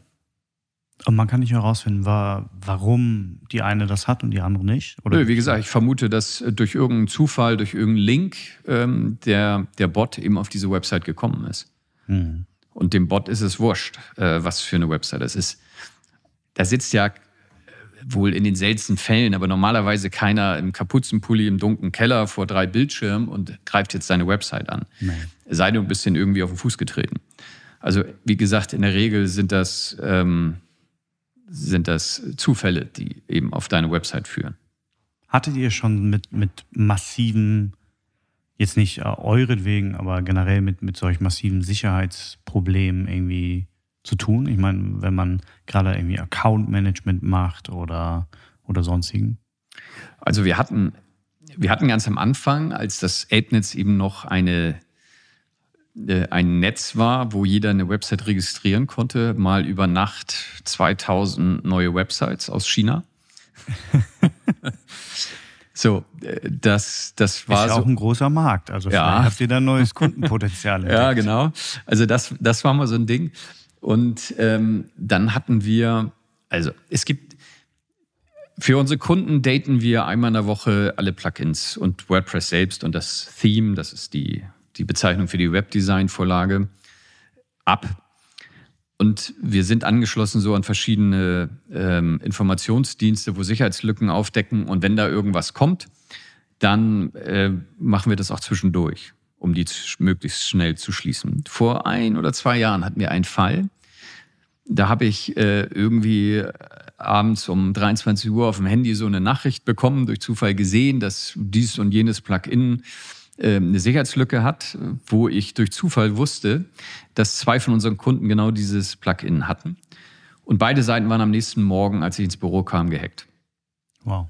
So, und ich kann dir bis heute nicht erklären, äh, woran das gelegen hat. Ähm, ob's, ob äh, dieses Plugin äh, gehackt wurde, weil jemand dieses, die Entwicklerseite gehackt hat und die Kundendaten genommen hatte und so wusste, wer alles dieses System hat, Weiß ich nicht mehr. Also weiß ich nicht. Ähm, kann ich dir nicht beantworten. Jedenfalls war das ähm, eine sehr erschreckende Geschichte, die sich auch nur in den elf Jahren einmal abgespielt hat. Aber ähm, deswegen sind wir bemüht, wenn wir so eine Nachricht bekommen, wir haben so Systeme, wo wir Websites fernwarten können, wo dann auch relativ schnell und einfach eben gezielt einzelne Plugins auf den über 200 Websites ähm, aktualisiert werden können. Okay. Das Hosting selbst ähm, ist wahrscheinlich auch ein bisschen kundenabhängig, ob die das übernehmen oder, oder so. Ihr bietet, habt ihr eine eigene Hosting-Plattform, also jetzt äh, ja. hausintern? Ja, mit einem Technologiepartner. Ah. Ähm, und äh, haben wir hier in Hamburg Server, die im Übrigen redundant sind, also physisch, jede Website ist physisch auf zwei äh, ähm, äh, voneinander getrennten Orten innerhalb Hamburgs. Äh, falls ein Haus abbrennt oder sonst was oder der Server ausfällt, dauert das ein paar Millisekunden, dann wird halt der andere Server freigeschaltet. Die sind natürlich für WordPress optimiert. Die gibt es auch nur für unsere Kunden, weil das, also dieses Hosting-Geschäft ist kein Geschäft für so einen Anbieter wie uns, Geld zu verdienen, weil da gibt es halt die großen Bekannten, die das als Commodity rausschleudern, sag ich ja. mal. Also wer sich für uns entscheidet, tut das bewusst. Es ist ein bisschen teurer. Es gibt es auch nur inklusive der technischen Pflege. Also es ist so ein, würde man sagen, Managed Hosting und ist dann aber ähm, für WordPress ähm, optimiert. Also man hat dort dann wirklich eine ähm, schnelle, sichere, nach bestem Wissen und Gewissen Plattform, um seine Website zu hosten. Viele sparen an dieser Stelle, leider ähm, kaufen das günstigste Paket bei einem der bekannten großen Anbieter. Und nicht selten, naja, doch schon selten, ist es weniger geworden, aber dann, dann werden wir beschuldigt, warum die Website so langsam lädt. Ja? So, und ähm, dann gibt es natürlich Möglichkeiten, eine Website zu cachen. Äh, für die, die nicht so in dem Thema drin sind, das ist eine quasi HTML-Kopie, die nicht auf, die nicht jedes Mal beim Aufrufen der Website alles zusammenbaut aus einer Datenbank und den Dateien. Und ähm, also vereinfacht gesagt, kann man natürlich eine Website beschleunigen, aber wenn das Fundament schon nicht gut ist, man muss sich vorstellen, bei diesen günstigen Hostern, da sind Tausende von Websites drauf.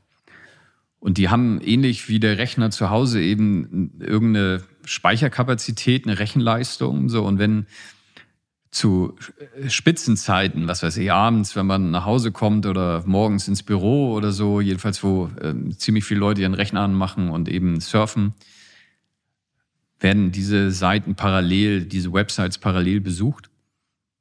Und dann gehen diese Rechner halt nicht selten in die Knie und ich habe lange an, äh, äh, Aufrufzeiten. Ja. So, und da bieten wir halt äh, optional, sehr bewusst optional eben Pakete an, aber bewusst, also ganz selten, dass wir externe äh, Kunden da drauf nehmen von Websites, die wir nicht selber gebaut und entwickelt haben. Und das äh, ist, wie gesagt, hier in Hamburg mit einem mit Partner. Genau. Also nicht, nicht komplett jetzt irgendwie selber, dass nee, euch noch mit Serverstruktur. Nee das abmüht oder. Nee, also äh, was man rausgeben kann, geben wir gerne raus. also, ähm, weil äh, ähm, die haben, also die Expertise, die ist, die ist nicht unsere. Ja, also ähm, wir fangen quasi an über der Server-Ebene, dann, wenn es äh, um die WordPress-Installation geht und alles, was darüber hinausgeht. Stimmt natürlich nicht ganz. Also ein bisschen tiefer äh, müssen wir uns schon auskennen, aber ähm, das sind Dinge, die man eben sehr gut outsourcen kann. Und da haben wir einen tollen Partner. NMMN kann ich auch mal nennen. Ähm, N? NMMN. Hm, okay. Net, ja, ich leider New Media, ich kann leider den Namen nicht sagen. ist aber ist ein guter Partner. ja. ja, weil NMMN, ich habe das auswendig gelernt, das ja. kann ich ganz gut sagen. Ja. Ähm, naja, jedenfalls, die kennen sich damit bestens aus. Und die haben eine tolle Infrastruktur, eine Technologieinfrastruktur, äh, die wir nutzen. Ja. ja. Inwieweit bist du da, hast du dich da in solche Sachen über die Jahre äh, reingefuchst? Ist das sowas, was dich auch, du meinst, du warst schon immer, hast so eine Affinität gehabt. Ist das jetzt auch so, dass du sagst, oh ja, so Serverstruktur, da, da kenne ich mich auch ein bisschen aus oder da, oh nee, wir haben da Partner und da, da beschäftige ich mich auch gedanklich gar nicht mit. Ja, es ist so ein bisschen von beiden. Also jetzt, Halbwissen ist immer gefährlich, aber also in dem Sinne habe ich, glaube ich, ein gewisses Verständnis dafür entwickelt, dass ich die richtigen Fragen stellen kann mhm. oder die, Wünsch, äh, die richtigen Wünsche artikulieren kann. Dass ich eine Vorstellungskraft habe, was geht und was nicht geht. Ähm, das schon. Aber im Detail natürlich nicht. Gottes Willen. Das sind Spezialisten, die, ähm, das, da bin ich fern von irgendwas zu wissen und ich glaube, das muss ich auch nicht. Also, weil das verlässliche und schnell reagierende Partner sind und aber also man muss halt ein Grundverständnis haben, ja. Ich habe ja eigentlich auch kaum Verständnis für Design. Also ich habe es ja nie gelernt. Habe aber mal eine Zeit lang sehr viel fotografiert und wenn man so Bildaufbau, so ein paar Grundregeln ähm, kennenlernt, dann gibt es auch ein Grundverständnis für für einen Aufbau einer Website. Also das Design, was mit Abständen zu tun hat und was einen stört. Man kann es vielleicht gar nicht artikulieren, aber da haben wir dann Spezialisten hier, denen ich sage, was mich stört und dann können sie mir erklären, warum. ja? Das Ding ist manchmal, man, manchmal reicht ja dieses Gefühl auch einfach genau. zu haben. Ne? Ja. Manchmal kann man es gar nicht beschreiben, aber ich finde gerade bei Design ist ja auch sowas wie was man, was man mag, es hat ja auch so kulturelle Fragen. Ich meine, es fängt schon bei Sprache an. Also wir haben ja irgendwie Menüs, irgendwie meist eher links.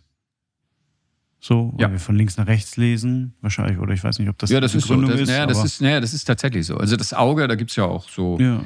ähm, so Analysen, so Analysetools, wo man sehen kann, wie die Augen wandern und die gucken von links oben nach rechts, also von links nach ja. rechts oben und dann von oben nach unten. Ich denke mal auch, wie unsere Leserichtung ist jetzt ja, genau. hier bei uns. Deswegen ist zum Beispiel das Logo in 95, 99 Prozent aller Fälle links. Ja. Aber äh, wenn man jetzt eine, eine Website baut im asiatischen Raum, ist das häufig genau gedreht. Ara, Ara, äh, äh, Oder? arabischen Raum, genau. Die, also alle ähm, Sprachen, die von rechts nach links Oder rechts genau, nach links, ja. ja. Nö, das, äh, ja, aber das kann WordPress auch, haben wir auch schon gemacht. Ah, okay. Also das geht auch. Das also multilinguale Websites, das ist auch eine Sache für euch, die irgendwie. Ja, das ist fast, also mindestens die Hälfte aller Websites mittlerweile. Der meist Deutsch, Englisch ja. oder, oder ja, Deutsch, genau. Spanisch? Ja. Wir haben gerade, wir haben eine Website, die wir betreuen, die hat, glaube ich, sieben Sprachen. Wir haben sogar mal in, äh, für Vietnam eine Website gebaut. Es war ein Holländer, der irgendwie hier mit, Arns, äh, mit einer Arnsburgerin, äh, eine Designerin zu tun hatte und äh, so sind wir dazu gekommen. Der wollte dort Wein verkaufen. Macht er noch oder? Ich glaube ja. ja. Oh. Ja, witziger also typ. deutschen Wein in Vietnam. Nee, nee, nicht deutschen Wein, sondern Wein generell. Das Wein ist, generell. Das passt da ähm, kulturell ja eigentlich gar nicht hin. Also die kennen das nicht die kaufen ganz teure Weine und schenken sie dem Chef, so als Anerkennung. Mhm. Und er wollte das so ein bisschen missionieren. Wir haben dort auch so ein, äh, so ein Abfragetool aufgebaut, dass du sagen kannst, ähm, du, trinkst deinen Kaffee gesüßt, du isst die Schokolade gern mit dies und jenem. Also da waren so eine Handvoll Fragen. Und am Ergebnis kam dann eine Farbe raus und nach dieser Farbe konntest du Weine aussuchen, sodass du eine Geschmacksrichtung äh, vorgegeben hast. Okay. Und das ja, war ganz, das ist aber auch schon sechs Jahre her oder so. Und ja. Abgefahren. Ja, das war wirklich für so ein außergewöhnliches Projekt. Ein anderes fällt mir gerade ein, da rief mich ein Bekannter an, äh, so ein, so ein äh, so Businessfreund und sagte, ähm, hast du, hast du Zeit? Ich sag, nee, nächste Woche bin ich im Urlaub, ist schlecht. Ich sagte, nee, bis morgen. Und ich sage, wieso? Ja, ähm, wir brauchen eine Website bis morgen. so, da wir aber bestechlich sind, ja. haben wir dann über Nacht eine Website gebaut. Die waren aber aus dem Fach. Das heißt, die hatten wirklich alles ähm, schlau und gut verarbeitbar zusammengestellt. Und morgens um neun war die Website fertig. Wow. Warum, warum so zeitkritisch? da hat jemand seine Website vergessen. also das war jemand, der hat ein neues, äh, ähm, neues Business gestartet, so abstrakt sage ich das einfach mal, und ähm, war sehr mit diesen, mit diesen Veranstaltungen und dem ganzen Setup beschäftigt ja. und hat, hat einfach die Website vergessen. Huh. Und dann morgens um neun war das Ding online. Genau, wir waren und, abends, äh, nachmittags hatten die uns angerufen und ja. am nächsten Morgen um neun war die Website online. Wow. War, war, war wirklich bis 9 Uhr wurde gearbeitet? Ja, die ganze Nacht durch. Ganze Nacht durch. Das war lustig, hat Spaß gemacht. Uh, ja. Ja, ja, das würde ich nicht jeden Tag machen. Also, äh, also äh, diese typische Agentur. Ähm, die pflegen wir hier auch nicht, dass man immer auf letzten Drücker und dann die ganze Nacht durcharbeiten muss. Das ist wirklich ein ganzer Einzelfall. Also wir versuchen hier äh, für alle ähm, Leute wirklich von 9 bis 17 Uhr alles zu erledigen. Das wissen auch die Kunden. Ähm, so ganz selten gibt es Fälle, wo irgendwas um 16.59 Uhr kaputt geht. Dann sind wir ja natürlich keine Unmenschen und helfen trotzdem gerne, aber in der Regel versuchen wir das zu vermeiden.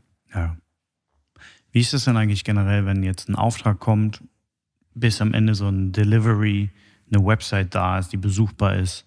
Habt ihr da so, ein, so eine Daumenregel? Also klar ist das völlig abhängig von, vom Kunden, von seinen Ansprüchen, was er will, aber was so ein Durchschnittswert ist, wie lange dauert das, eine Website? Also wir, in eurem Prozess zu erstellen? Das kann man leider nicht sagen, weil das sich manchmal sehr hinzieht. Das liegt nie an uns, sondern am Kunden. Also manchmal, also ein Fall, lustiger Fall, äh, die mussten dann Fotos machen. Die stellten dann fest, dass das Büro aber besser aussieht, wenn Blätter an den Bäumen ist. Nun war es aber Winter. Also verzögerte sich das ganze Projekt um ein paar Monate. Ja. Äh, dann sind manchmal, ähm, je größer das Unternehmen, je komplexer ist der Entscheidungsprozess. Da zieht sich das auch manchmal hin äh, über Monate, wo man am Anfang gar nicht, also wir natürlich rechnen damit, aber diejenigen, die den Auftrag geben, eigentlich nicht. Mhm. Also am schönsten ist es immer, wenn jemand, ob klein oder großes Unternehmen, entscheidungsfreudig ist und auch eine Entscheidung treffen kann. Einzelperson oder zwei maximal. Ja. So, deswegen äh, in der Regel, je nach aktueller Auftragslage, schreiben wir ins Angebot rein, dass die Website vier bis sechs Wochen dauert. Das dauert in der Regel länger, wenn man fair ist. Aber wie gesagt, das liegt daran, dass man manchmal unterschätzt auf Kundenseite ähm, den Content zu erstellen, mhm. der dann doch nötig ist, dass manchmal während des Prozesses der Erstellung einer Website ähm, Augen geöffnet wird, äh, äh die wo man erkennt, oh, das geht ja auch und das wäre eine tolle Idee und so weiter. Und dadurch noch Dinge hinzukommen zu der Website, die ursprünglich gar nicht geplant waren. Ja. Und Jetzt meinst du ja, du hast, du hast alle möglichen Dinge schon in der Selbstständigkeit gemacht. Also so bist da irgendwie äh, an der Fritteuse gestanden oder an, der, an dem Brat, an, wurdest durchgebraten, hast T-Shirts bedruckt und äh, dann auch, auch unter anderem jetzt dieses ist. Glaubst du, du bist jetzt irgendwie am, an, an der Endstation deiner Selbstständigkeit oder glaubst du, da ist nochmal so ein, irgendwie ein Türchen hinter einem Türchen, was auf dich wartet? Das ist eine gute Frage. Ähm, für mich momentan in der aktuellen Situation sehe ich keinen Grund, irgendwas anderes zu machen. Ja. Nun sagt mal meine Lebenserfahrung, dass immer irgendwie was Überraschendes passieren kann. Mhm. Deswegen will ich nichts ausschließen. Ja? Ich will auch nicht ausschließen, dass man irgendwann Verantwortung abgibt, um vielleicht noch was parallel zu machen. Zum Beispiel. Also, aber wie gesagt, momentan gefällt mir ähm, sehr, was wir hier tun und wie wir es tun. Und deswegen ist da akut jetzt überhaupt gar kein Gedanke.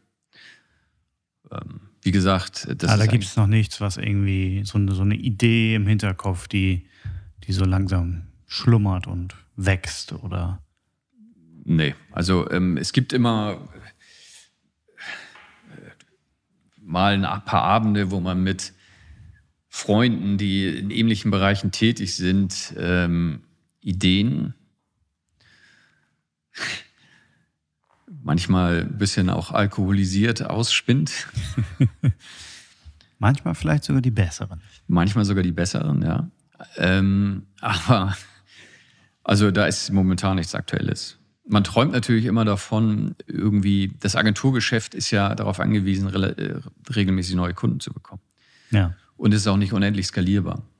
So, deswegen ist jeder Traum eigentlich irgendwie äh, im Idealfall eine Software zu entwickeln, Software as a Service im Idealfall, die regelmäßig ohne permanent immer was Neues entwickeln zu müssen. Also in Einzelfällen ähm, äh, Umsatz zu generieren. Ähm, wenn da mal noch irgendwann eine Idee käme, die irgendwie passend ist, will ich nicht ausschließen, mhm. Dass da noch irgendwas noch dazu kommt oder so. Ich meine, ihr habt ja mal ein Buch geschrieben. Ja. Ein Buch ist ja am Ende auch so ein Produkt, ich meine, das schreibt man einmal und kann potenziell x-mal verkaufen.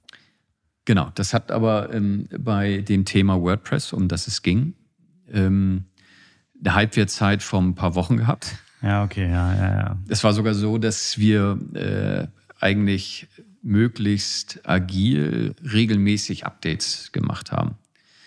Also ich hatte, ich habe einen Bekannten aus der Schulzeit, der eine Druckerei hat und wir hatten die, die Cover gedruckt und wir konnten immer nachdrucken. Also es gab immer ähnlich wie, wie ein E-Book gab es äh, immer Updates.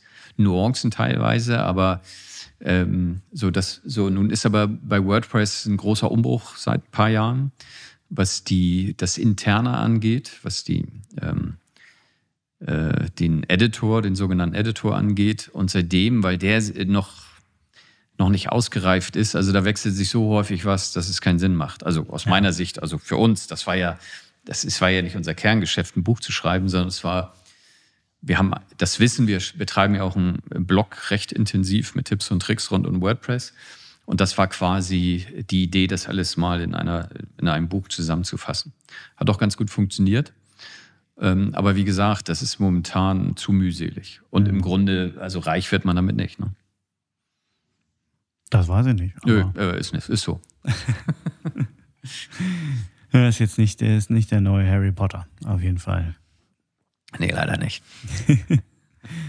Denn, äh, aber was, was, was du vorhin verraten hast, ist ja, dass du gern, äh, dass du diesem Thema Podcast gar nicht so abgeneigt warst. Tatsächlich. Also ich höre gerne Podcasts. Also ja. in meinem täglichen Leben spielt Podcast äh, eine große Rolle. Also immer, wenn ich eigentlich im Auto sitze, höre ich Podcasts was nicht so häufig ist, weil ich so viel nicht Auto fahren muss, aber trotzdem, es ist im täglichen Leben sind Podcasts drin. Und wir haben tatsächlich die Idee, ähm, äh, also die, mit der gehen wir schon so ein paar Monate schwanger, ähm, auch über, für Elbnetz oder über Elbnetz Basis-Website äh, einen Podcast mal zu kreieren, wo wir die Geschichten hinter äh, den Websites, nämlich der Kunden, erzählen. Das ist so die Idee, weil wir haben, wir haben, äh, also wie gesagt, so ich, irgendwas zwischen 400 und 500 Projekte. Von der Pastorin bis zum Escort-Service haben wir hier schon alles gehabt. große, Letzteres ist natürlich sehr interessant. Große und kleine Geschichten. Ja, war auch tatsächlich ähm, eine sehr interessante Person, also eine ganz tolle Person eigentlich, die das gemacht ist hat. Ist ein singulärer Escort-Service oder eine, eine Plattform? Ich, äh, das ist länger her und ich will auch nicht weiter darauf eingehen. Okay. Schade. ähm, aber eine sehr, sehr spannende Persönlichkeit. Das, ja, kann ich, ich, das kann ich sagen, weil die, die Person war eine Frau, die hätte auch in, in anderen äh, Gewerken, sage ich mal, wäre die bestimmt sehr erfolgreich gewesen. So, weil die, weil die vom Typus her und sehr businessorientiert war und sehr clever Eindruck hinterlassen hat. Aber wie gesagt, wir haben so viel interessante Persönlichkeiten, Geschäftsmodelle, Firmen, ähm, wo das vielleicht interessant sein könnte. Mit Sicherheit. Also eine Website ist so die Speerspitze der Kommunikation. Ähm, also wir haben, äh, man muss die Hosen runterlassen. Man muss sich Gedanken machen. Also die meisten, die kommen ja zu uns und sagen, wie sieht die Website aus? Design. Aber das Design folgt eigentlich ähm, der Funktionalität und vielmehr den Inhalt. Der Inhalt, der ist halt eben zielkundenorientiert. Das ist halt so die erste Frage. Und es ist nicht selten so, dass Leute sich über ihren äh, Businessmodell erstmal Gedanken machen müssen, bevor sie Inhalte für ihre Website schaffen. Das übrigens auch ein Grund ist, warum die Projekte plötzlich länger dauern. Und ähm, das ist so ein, wir hatten einen Fall, äh, wo tatsächlich dann eine, da haben wir hier einen Workshop erstmal gemacht, um die Zielkunden zu identifizieren und die, den Mehrwert, den das, die Website kommuniziert und damit das Unternehmen überhaupt schafft wo nachher nach drei Monaten interner Klausur dann eine Abteilung geschlossen war. So, und, ähm, und das gibt die unterschiedlichsten Geschichten, die man da erzählen kann. Und das wäre vielleicht eine Idee, wenn die Kunden das dann selber erzählen. Absolut. Ja, das, das ich finde, so, ihr solltet das machen. also das ich ist find, so. Ich finde ich, find ich super spannend. Ja. Ja. Das, äh, wie gesagt, das ist so die Idee. Die müssen natürlich auch bereit sein, darüber zu erzählen, die Kunden. Aber ich könnte mir schon vorstellen, dass da eine Bereitschaft ist. Also gerade wenn man das in einem unter dem Kontext von ApeNetz macht, ihr die Website betreut und ich meine, das ist ja auch eine, darüber hinaus ein bisschen Präsenz eventuell für die, für die Website selbst. Ja. Also einerseits für, also ich finde es so ein Win-Win-Ding. Ja, ja. Also wie gesagt, das ist so die Idee. Ja, spannend. Aber das ist jetzt nicht, das ist so, das, das ich hoffe, ich sage jetzt nichts Falsches, aber ähnlich wie du das hier als Hobby ja, betreibst, das ist das völlig, ja. Nee, das ist hier, das ist Hobby, ist, ja. ein, ist ein Spaßprojekt. Das Wäre das für uns auch erstmal ein Spaßprojekt, ja. Also das ja. ist sicherlich, also wir müssen uns ja nichts vormachen. Ich weiß nicht, wie viele Podcasts es mittlerweile gibt. Da jetzt noch irgendwie eine signifikante Reichweite zu bekommen, ist eine große Herausforderung und das ist bestimmt nicht unser Kerngeschäft. Nee, aber ich finde meist, wenn man mit so einer Prämisse da rangeht an solche Sachen. Oder häufig entstehen wundervolle Sachen einfach da, weil man eine Passion für was hat oder einfach Lust drauf hat oder macht man es einfach. Da ich glaube, ich jetzt einen Podcast zu erschaffen, um ja, damit Geld zu verdienen, weiß ich nicht. Nö, da gebe ich dir vollkommen recht. Aber deine Frage war ja, irgendwas ja, genau. zu tun, irgendwie, ob man noch irgendwas, ob sich da andere Türen öffnen. Ja, ja aus Spaß. Ähm, sicherlich. Ja. ja. Das ist im Grunde sowieso eigentlich eine gute, wenn ich überlege, was so ich so alles in meinem Leben gemacht habe, war immer eine gewisse Passion dabei, wenn ich erfolgreich war. Wenn keine Passion war, war ich nicht erfolgreich. Ja. also es macht, es ist durchaus eine gute Idee, nicht immer als, äh, ans Geld in erster Linie zu denken. Nee, es ist immer so eine, so eine Schneide. Am Ende muss man irgendwie auch, äh, besonders in der Selbstständigkeit, irgendwie, man möchte sich natürlich in seiner Passion verselbstständigen, aber man, am, am Ende möchte man auch was zu essen haben. Das ist so, ein, so eine vollkommen, Schneide, ja. die man da irgendwie hat. Äh, vollkommen klar. Also äh, macht auch Sinn, wenn man seine Passion verfolgt, ja. mal ans Ende zu denken. Also ob das tatsächlich einen auch irgendwann trägt und nicht nur im Zweifel sich, sondern auch seine Familie und eventuell irgendwann Mitarbeiter. Ja, wobei, daran denkt man jetzt nicht als erstes, aber wenn man die Verantwortung übernimmt, dann, spätestens dann muss man eben auch darüber nachdenken, dass das nachhaltig ist. Ja. Also, ich bin jetzt auch in der Selbstständigkeit und habe keine Mitarbeiter, aber in, jeglicher Form, also mit, mit Partnern arbeite ich zusammen, aber ich habe jetzt keinen, kein, kein, keiner, der abhängig ist von meiner Arbeit und monatlich von mir aus bezahlt wird. Und ich wüsste gar nicht, dieser Schritt ist, ist glaube ich, nicht einfach. Wie, wie ist das, wenn man auf einmal das Gefühl hat, man ist verantwortlich für andere? Man ist ja wirklich, also wenn das eigentliche Geschäft nicht mehr läuft, da, da ist ein Mensch. Da ist ein Mensch, der hat auch eine, eine Zukunftsplanung, der hat eine Familie, der hat also womöglich eine Familie, hat vielleicht Kinder. Der ist am Ende auch von einem und dem, was man erschaffen hat, abhängig am Ende des Monats. Also ich finde, das am Ende ist, ist, ist eine riesen, riesen Sache, gerade wenn man startet und sagt, man hat vielleicht nur so seine zwei, drei Mitarbeiter. Man ist jetzt nicht ein Unternehmen von 500. Dann hat man meistens, ich habe ja in so großen Unternehmen gearbeitet ja. und war auch verantwortlich für, ich weiß nicht wie viel, zig Leute. Da hat man aber ehrlich gesagt nicht die Verantwortung, weil genau, ja. wenn, man, wenn man mal ehrlich ist, ist man austauschbar. Mhm. Im Zweifel. Ja, also das Leben, Welt dreht sich ja weiter, wenn man irgendwie also wenn man selbstständig ist und ähm, dann ist das tatsächlich ein etwas anderes Thema. Und das, ich habe es ja am Anfang erwähnt, es hat eben schon ein paar Jahre gedauert, bis man diesen Schritt geht. Und den bin ich bewusst auch erst dann gegangen, als es schon ein bisschen Puffer gab. Ja? Mhm. Also ich bin, was so finanzielle Dinge angeht, relativ konservativ. Ähm, also weniger Hasardeur, was manchmal vielleicht auch ein Hindernis ist, weil man vielleicht nicht riskant genug ist für einige Dinge. Aber ehrlich gesagt, so ein bisschen Vorbild ist mein Opa da, der nach dem Krieg ein Ingenieurbüro aufgebaut hat und den hat das bis in seine 90er Jahre eigentlich reingetragen. Und äh, so, und das ist für mich so. Und wie lange hat er selbst aktiv dort gewirkt? Och, der ist noch, also der hatte das Setup, ähm, das Büro, also der hatte ein Haus, wo das Büro über ihn war, er hat unten gewohnt. Mhm. Und der ist noch in den 80 also in seinen 80ern eben hochgegangen, hat einen guten Tag gesagt, die Post gemacht und so weiter. Und eine lustige Anekdote war noch, äh, so ein Ingenieurbüro, das hat mein Vater ja dann übernommen, die, die, haben, die berechnen manchmal so äh, sogenannte infite Elemente. Also obwohl mein Vater auch schon sehr computeraffin war und die da Rechenkapazitäten hatten, mussten die einige Sachen rausgeben über Nacht in ein Rechenzentrum, wo die berechnet wurden. Und ähm, dann haben sie am nächsten Tag äh, vom Kurier das Ergebnis bekommen. Und mein Opa hat irgendwann mal noch mit Rechenschieber den ganzen Kram nachgerechnet. Und das zwei Wochen lang. Also das, was über Nacht ja. zurückkam. Und ich werde nie vergessen, wie er ankam die sind schon gut, die Computer, die sind schon gut. Also er war er hat das Ergebnis bestätigt und war ganz begeistert. Und, ah. Und das hat ihn tatsächlich alles so sehr aktiv gehalten. Ne? Ich glaube, man muss äh, möglichst lange physisch und psychisch aktiv bleiben und interessiert. Das ist so wichtig, ja. Ja, und ähm, sowas ist mir ja eigentlich ehrlich gesagt wichtiger, als ähm, jetzt vielleicht noch das Letzte irgendwo rauszuquetschen.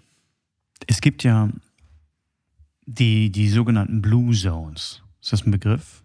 Nee, sagt mir jetzt nichts. Und zwar gab es da einfach so ein paar, ein Forscherteam, die haben sich mal, haben sich auf der Welt umgeschaut und einfach ge, geguckt, wo werden die Leute generell am ältesten.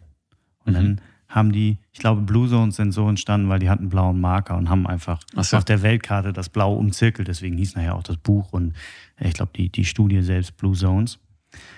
Und das waren dann sowas wie Okinawa, Japan, äh, Sizilien, irgendwie äh, Sardinien gab es noch, dann gab es in Kalifornien noch was. Also alles immer relativ äquator nah, ein bisschen wärmere Regionen. Und dann haben die natürlich in, sind die in die einzelnen Regionen gegangen und haben geguckt, woran liegt das? Weil die wollten mhm. diese, diese Faktoren ausmachen. Was ist das? Die Ernährung, die sie machen? Ist das soziale Eingebundenheit? Ist das eventuell weiß nicht, das Trinkwasser, was sie haben oder was, was am Ende ist das, was die so alt werden lässt. Ich glaube, in Okinawa, Japan, ich glaube, es hat sich vielleicht ein bisschen geändert, aber zu dem Studienzeitpunkt war es, glaube ich, die Erwartungsalter einer Frau war 96. Mhm. Irgendwie so, irgendwas Absurdes. Und dann haben die am Ende ihre Studien gemacht und was so ein Hauptfaktor war, war soziale Eingebundenheit. Mhm. Das war einer der, der größten Punkte, weil die sind auch, es gibt ja viele Anekdoten drüber, sind die da irgendwie in, wahrscheinlich vertausche ich den Ort, aber sind die irgendwie da auf die, irgendwie in Sizilien auf die Felder mitgegangen, haben gesehen, wie die Leute, was in den 90ern haben noch gearbeitet. Mhm. Stand da irgendwie mit seiner Zigarre, hat geraucht und abends gab es Wein. So, ja. also Ernährung ja. war jetzt nicht, nicht unbedingt, unbedingt das, das Allerbeste, aber es war dieses, dass die Menschen erstens eine Aufgabe hatten, mhm. aber die auch sozial eingebunden waren. Und vor allem war es so, die in den Bewirtungen oder in Wirtshäusern, wo die dann waren, wo sich die Forscher angeguckt haben, da saß halt jung und alt, ja. saß halt zusammen. Ja. Und die Alten sind nicht äh, wie, wie hier so vielerorts so ein bisschen irgendwie irgendwann abgeschoben in, mhm. in Altersheim, sondern das sind halt die, die Weisen, die man nach Rat fragt. Und ja. häufig, da leben dann noch die Familien so zusammen. Ich weiß nicht, ob ich jetzt unbedingt dann mit meinen Eltern noch zusammenleben wollen würde, aber das ist eine ganz andere Struktur. Und ja, das ist, das ist genau, genau das, wo, wo du ja, meinst, dass dein, dein, dein genau. Opa da noch so diese, diese Aufgabe auch empfunden hat und dann hat er mit seinem Rechenschieber noch nachgerechnet. Und ja, ja also ich glaube, das ist ein Riesenfaktor, diese soziale Eingebundenheit. Ja, also so aus meiner Lebenserfahrung ähm, kann ich dir ganz subjektiv recht geben. Also ich glaube so. Oder den Forscher, gar nicht mehr. Oder den Forschern, genau, ja. Den, also so Vereinsamung ist, glaube ich, mit das Schlimmste. Ja. Die Psyche und Physis liegen auch sehr nah beieinander. Ähm, also man muss schon da die Balance halten. ja. Ja. Und das soziale Umfeld ist schon ziemlich wichtig.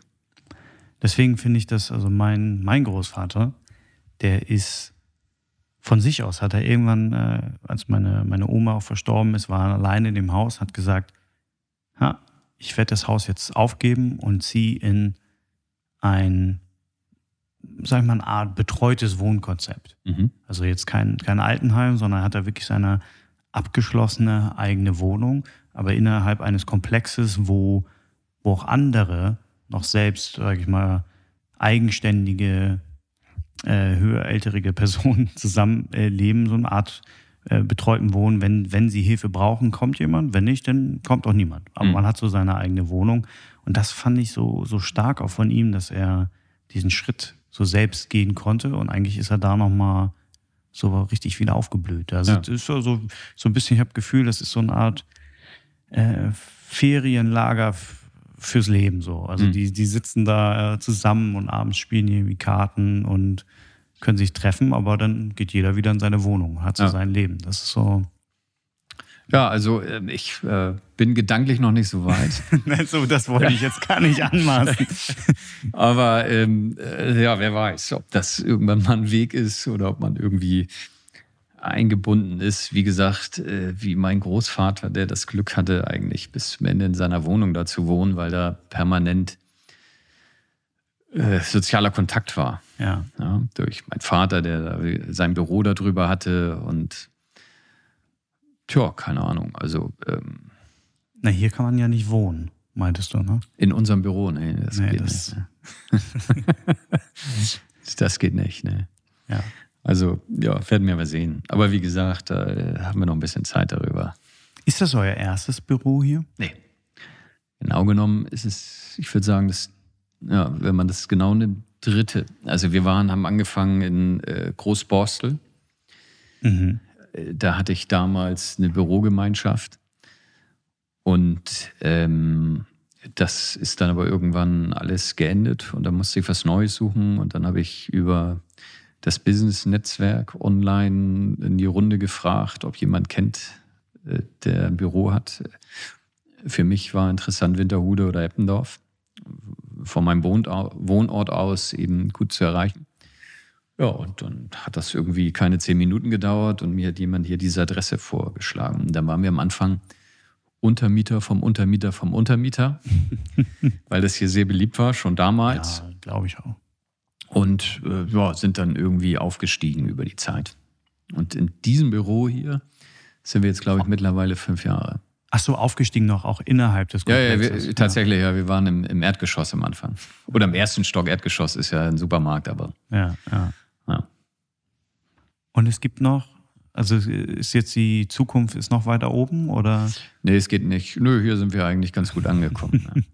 Vielleicht sucht man sich mal irgendwo was anderes, weil man irgendwie mal denkt, man braucht was Neues, aber so eine gewisse Kontinuität habe ich auch ganz gern.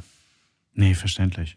Vor allen Dingen, äh, wie gesagt, wir sind hier, also es ist hier manchmal ein bisschen laut, weil drumherum äh, viel gebaut wurde und wird. Und aber ich hoffe, dass jetzt hier mal langsam alles äh, Ende ist. Aber das gehört halt dazu. Wenn du, wenn du nicht irgendwo in der Peripherie wohnen willst, dann musst du halt eben auch mit gesellschaftlichen Lärm auskommen können. Völlig, völlig richtig. Aber es ist wirklich ein schönes Büro. Danke. Auch gerade so mit der, mit der, mit der Wand hier, wie ihr das gestaltet habt. Okay, das äh, ist alles jetzt nicht ersichtlich, wenn ich in Nee. Sachen besch- Ja, das hat eine, äh, eine Freundin, die, die so Wandkunst erstellt. Das ist noch relativ äh, spartanisch hier, also die macht ganz tolle Sachen. Ja. Berlinerin, die hat hier mal ein Wochenende das ähm, verschönert.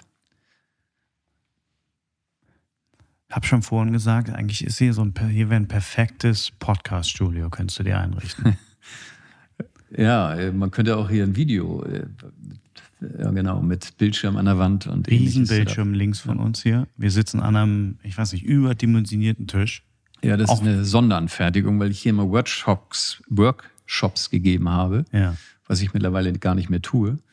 Aber damit da acht Leute ähm, Platz hatten, musste der eine gewisse Größe haben. Klar, ja. Eigentlich auch perfekt. Ja. Raum ist groß genug. Raum ist groß genug. Da haben wir rechts ja auch noch. der, da kann der Editor sitzen, der Ja. live mitschneidet. Ein Arbeitsplatz, ja. Ein Arbeitsplatz. Also ich finde, solltet ihr euch mal überlegen. Kannst du ja aus Platz für so ganze Kamerasysteme. Ja, wenn, dann fangen wir erstmal klein an. ja. Weil das ist immer die Sache, weil eigentlich mein, mein Endziel war es immer, ich würde gerne mal einen Videopodcast kreieren. Ja. Aber die, die, dieser Schritt von Audio zu Video ist absurd komplex. Ist das so? Ja, Ich meine, da- das, das an sich audiotechnisch ist recht, auch vom Equipment, was man braucht, ist handelbar. Und alleinig. Aber allein mit einem Video-Setup, was oben drauf kommt, ich meine, für so eine Aufnahme allein zwischen zwei Personen, man bräuchte mindestens zwei Kameras. Bestenfalls. Hm. Dass man vielleicht den, den Schnitt setzen kann. Aber sind nicht die, die Mobilphones schon von der Qualität her so gut, dass man zwei Stative aufbaut? Ja, Ich weiß nicht, ob die jetzt, ich meine, wir, wir machen jetzt hier schon eine Stunde 40. Oha, ist das schon so? ist schon eine Stunde, ja, aber, ja ob, ob, ob die das so überhaupt so lange mitmachen, das weiß ich gar nicht. Hört ihr, verkabelst du und dann. Achso, äh, Speicherkapazität könnte Ja, das müsste, ja, dann müsste es vielleicht direkt extern gespeichert werden. Das, das, das sind alles so Probleme. Ich kann dir noch eine Spiegelreflexkamera leihen. Da kannst du Oh, eine schöne, schöne äh, Card reinstöpseln, die groß genug ist. Kann Mhm. Aber zum aufnehmen. Teil haben einige Spiegelreflex haben auch so diese 30-Minuten-Marke. Äh, Das, äh, an die bin ich nie gekommen, deswegen Ja, kann das, ich dir äh, weder widersprechen es- noch das belegen. Es gibt so ein paar, ein paar Komplexitäten, deswegen Video. Und im besten Fall, ich meine, wenn man ein Top-Setup haben wollen würde, bräuchte man alleine für zwei Personen drei. Man hat so eine totale und man hat die das ist ja schon gleich obere Schublade. Das ist natürlich obere Schublade. Ja. Aber am Ende ist, glaube ich, wenn man nur ein Bild hat, wo einfach nur, wo kein Wechsel drin ist, langweilig zu gucken. Das glaube ich, ja. Also ein bisschen, man braucht ein bisschen Dynamik drin. Sonst soll man, deswegen denke ich immer so, entweder macht man ein Video, macht man richtig oder gar nicht. Ja, das ist ja auch so ein bisschen, was äh, uns bisher vom Podcast abgehalten hat. Ja. Das entweder richtig oder gar nicht. Das, also grundsätzlich ist so ein gewisses Streben nach Perfektionalität nicht schlecht, aber es ist auch manchmal hinderlich. Ich muss sagen, ich habe mich da immer schwer mitgetan. Ich bin, bin schon eher perfektionistisch und häufig habe ich das Gefühl gehabt, ich habe mich in ganz vielen Sachen schon im Leben gebremst, beziehungsweise ich habe Sachen nie gemacht, weil ja, es ist halt so, man, man fängt, man hat eine Idee, die eigentlich total gut ist und dann überlegt man sich beispielsweise einen Namen und dann ist man nicht mit dem Namen zufrieden und dann überlegt man Tage, Wochen lang an diesem Namen und eigentlich, man arbeitet gar nicht an der Idee. Das war so eine Sache, Ja. wo ich mich manchmal in so einer Schleife befunden habe, habe ich mich an Sachen aufgehangen und dann am Ende nie gemacht. Ja, das, Anstatt äh, wie gibt es ja, halt Leute, das sind so mehr diese, die machen einfach, Hm. die haben erstmal vielleicht einen richtig Kacknamen, Mhm. aber dann, weiß nicht, wenn die in drei Jahren und die sind erfolgreich geworden, dann ändern die den Namen halt. ja. So, und Ja, fertig ja. aus. Execution, das ist, ähm, ich streite mich mit einem äh, Kumpel immer darüber, ja, der vor Ideen sprudelt und Ja. sagt, Ideen sind das Wichtige. Nee, nee, Ideen kann jeder haben, besonders wenn man ein paar Gin getrunken hat. Das Entscheidende ist die Ausführung und die Umsetzung. Ja. Das ist ähm, Ich glaube, es ist so, am Ende ist es ein Mix. Man, also wenn man, wie immer wenn man nur ausführt, aber keine guten Ideen hat, dann führt man auch noch Ja, aus. Aber, das stimmt. Nee, also führt man quasi nichts Gutes aus.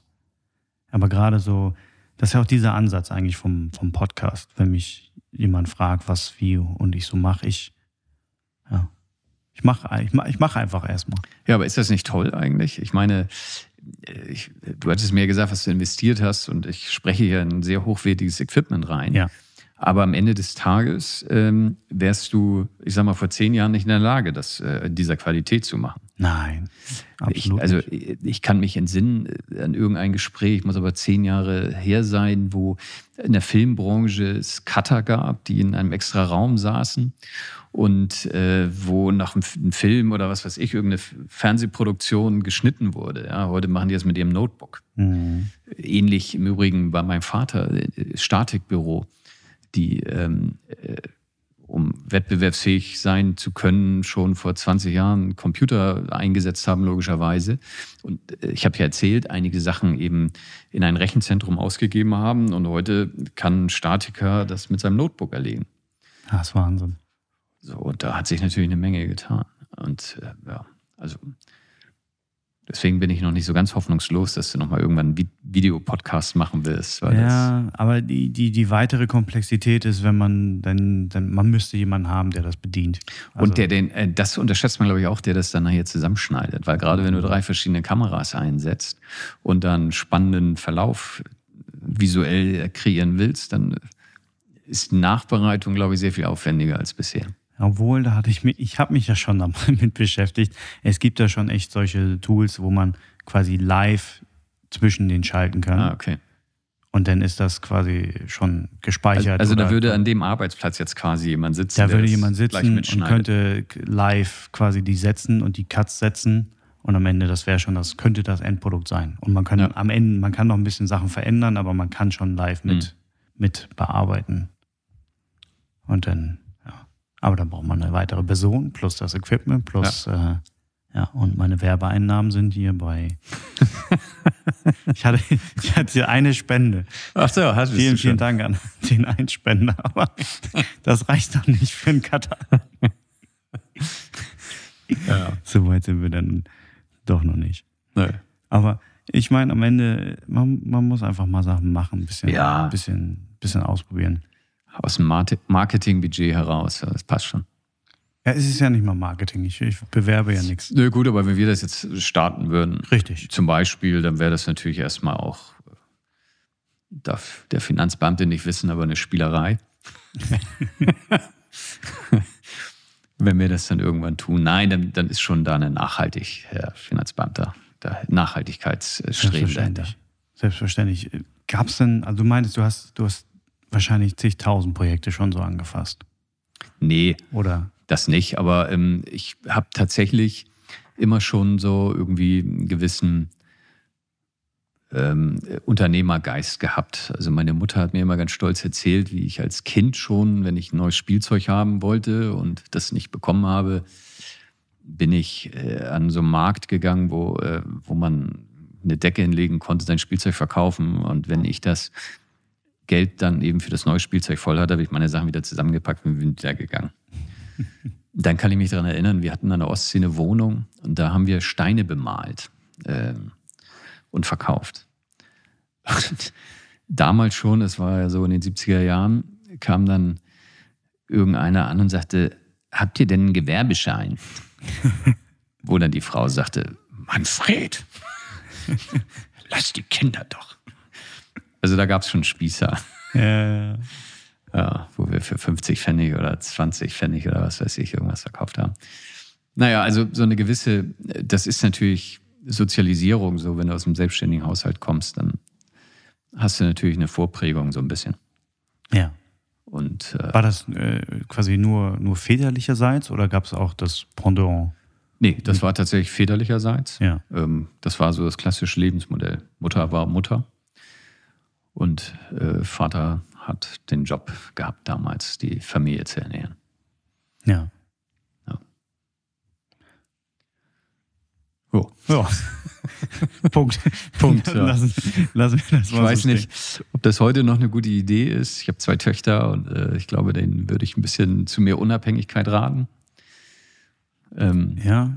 Ja. Aber damals war das, war das ja nichts Ungewöhnliches, war ja völlig normal. Na, ja, völlig. Also jetzt quasi bei, mein, bei meinen Eltern schon, glaube ich, eher nicht mehr. Hm. Äh, eigentlich soweit, wie ich, wie ich das auch so aus Freundeskreisen oder Vergleichbaren kenne, war es eigentlich schon, schon, schon noch anders. Ich weiß, weiß nicht genau, wann es da so der, der Wendepunkt gab, aber also bei, meinem, bei meinen Großeltern auf jeden Fall. Hm. Also auf jeden Fall war das, war das auch noch so. Aber ja, ich, ich, ich finde gerade gerade als Bewegung, das ein ganz interessanter Bereich, aber ähm, es ist ja auch äh, gerade mit dieser Familienplanung und Entwicklung nicht, nicht einfach. Ich sehe das jetzt meine, meine Schwester beispielsweise gerade auch Mutter geworden, hat noch nicht so, so lange im Beruf gewesen und ist jetzt erstmal auf, auf dieser beruflichen Laufbahn, hat sie ja, pausiert sie. Mhm. Und das ist ja auch ein bisschen dann auch berufliche Erfahrung, die, die dann wieder fehlt beim Wiedereinstieg. Das ist, glaube ich, dann jetzt gar nicht mal, ich spreche jetzt gar nicht von Arbeitgebersicht, sondern so für sie ist das, glaube ich, am Ende dann wieder gar nicht so einfach reinzukommen. Also jetzt gerade ist der Fokus natürlich völlig, völlig woanders, völlig auch zurecht und eine, eine tolle Sache, aber das ist so eine Sache, da äh, ist das, ist das schon noch schon einfach ein biologischer Unterschied, der, der das manchmal schwieriger macht, so gerade im, im Karrierebereich für eine, für eine Frau. Das glaube ich auch. Ja. Das ist eigentlich, finde ich, eine, ist eine fiese, fiese Sache, wenn man heutzutage, glaube ich, besteht es immer noch so, oh, kriege ich jetzt Kinder oder mache ich Karriere?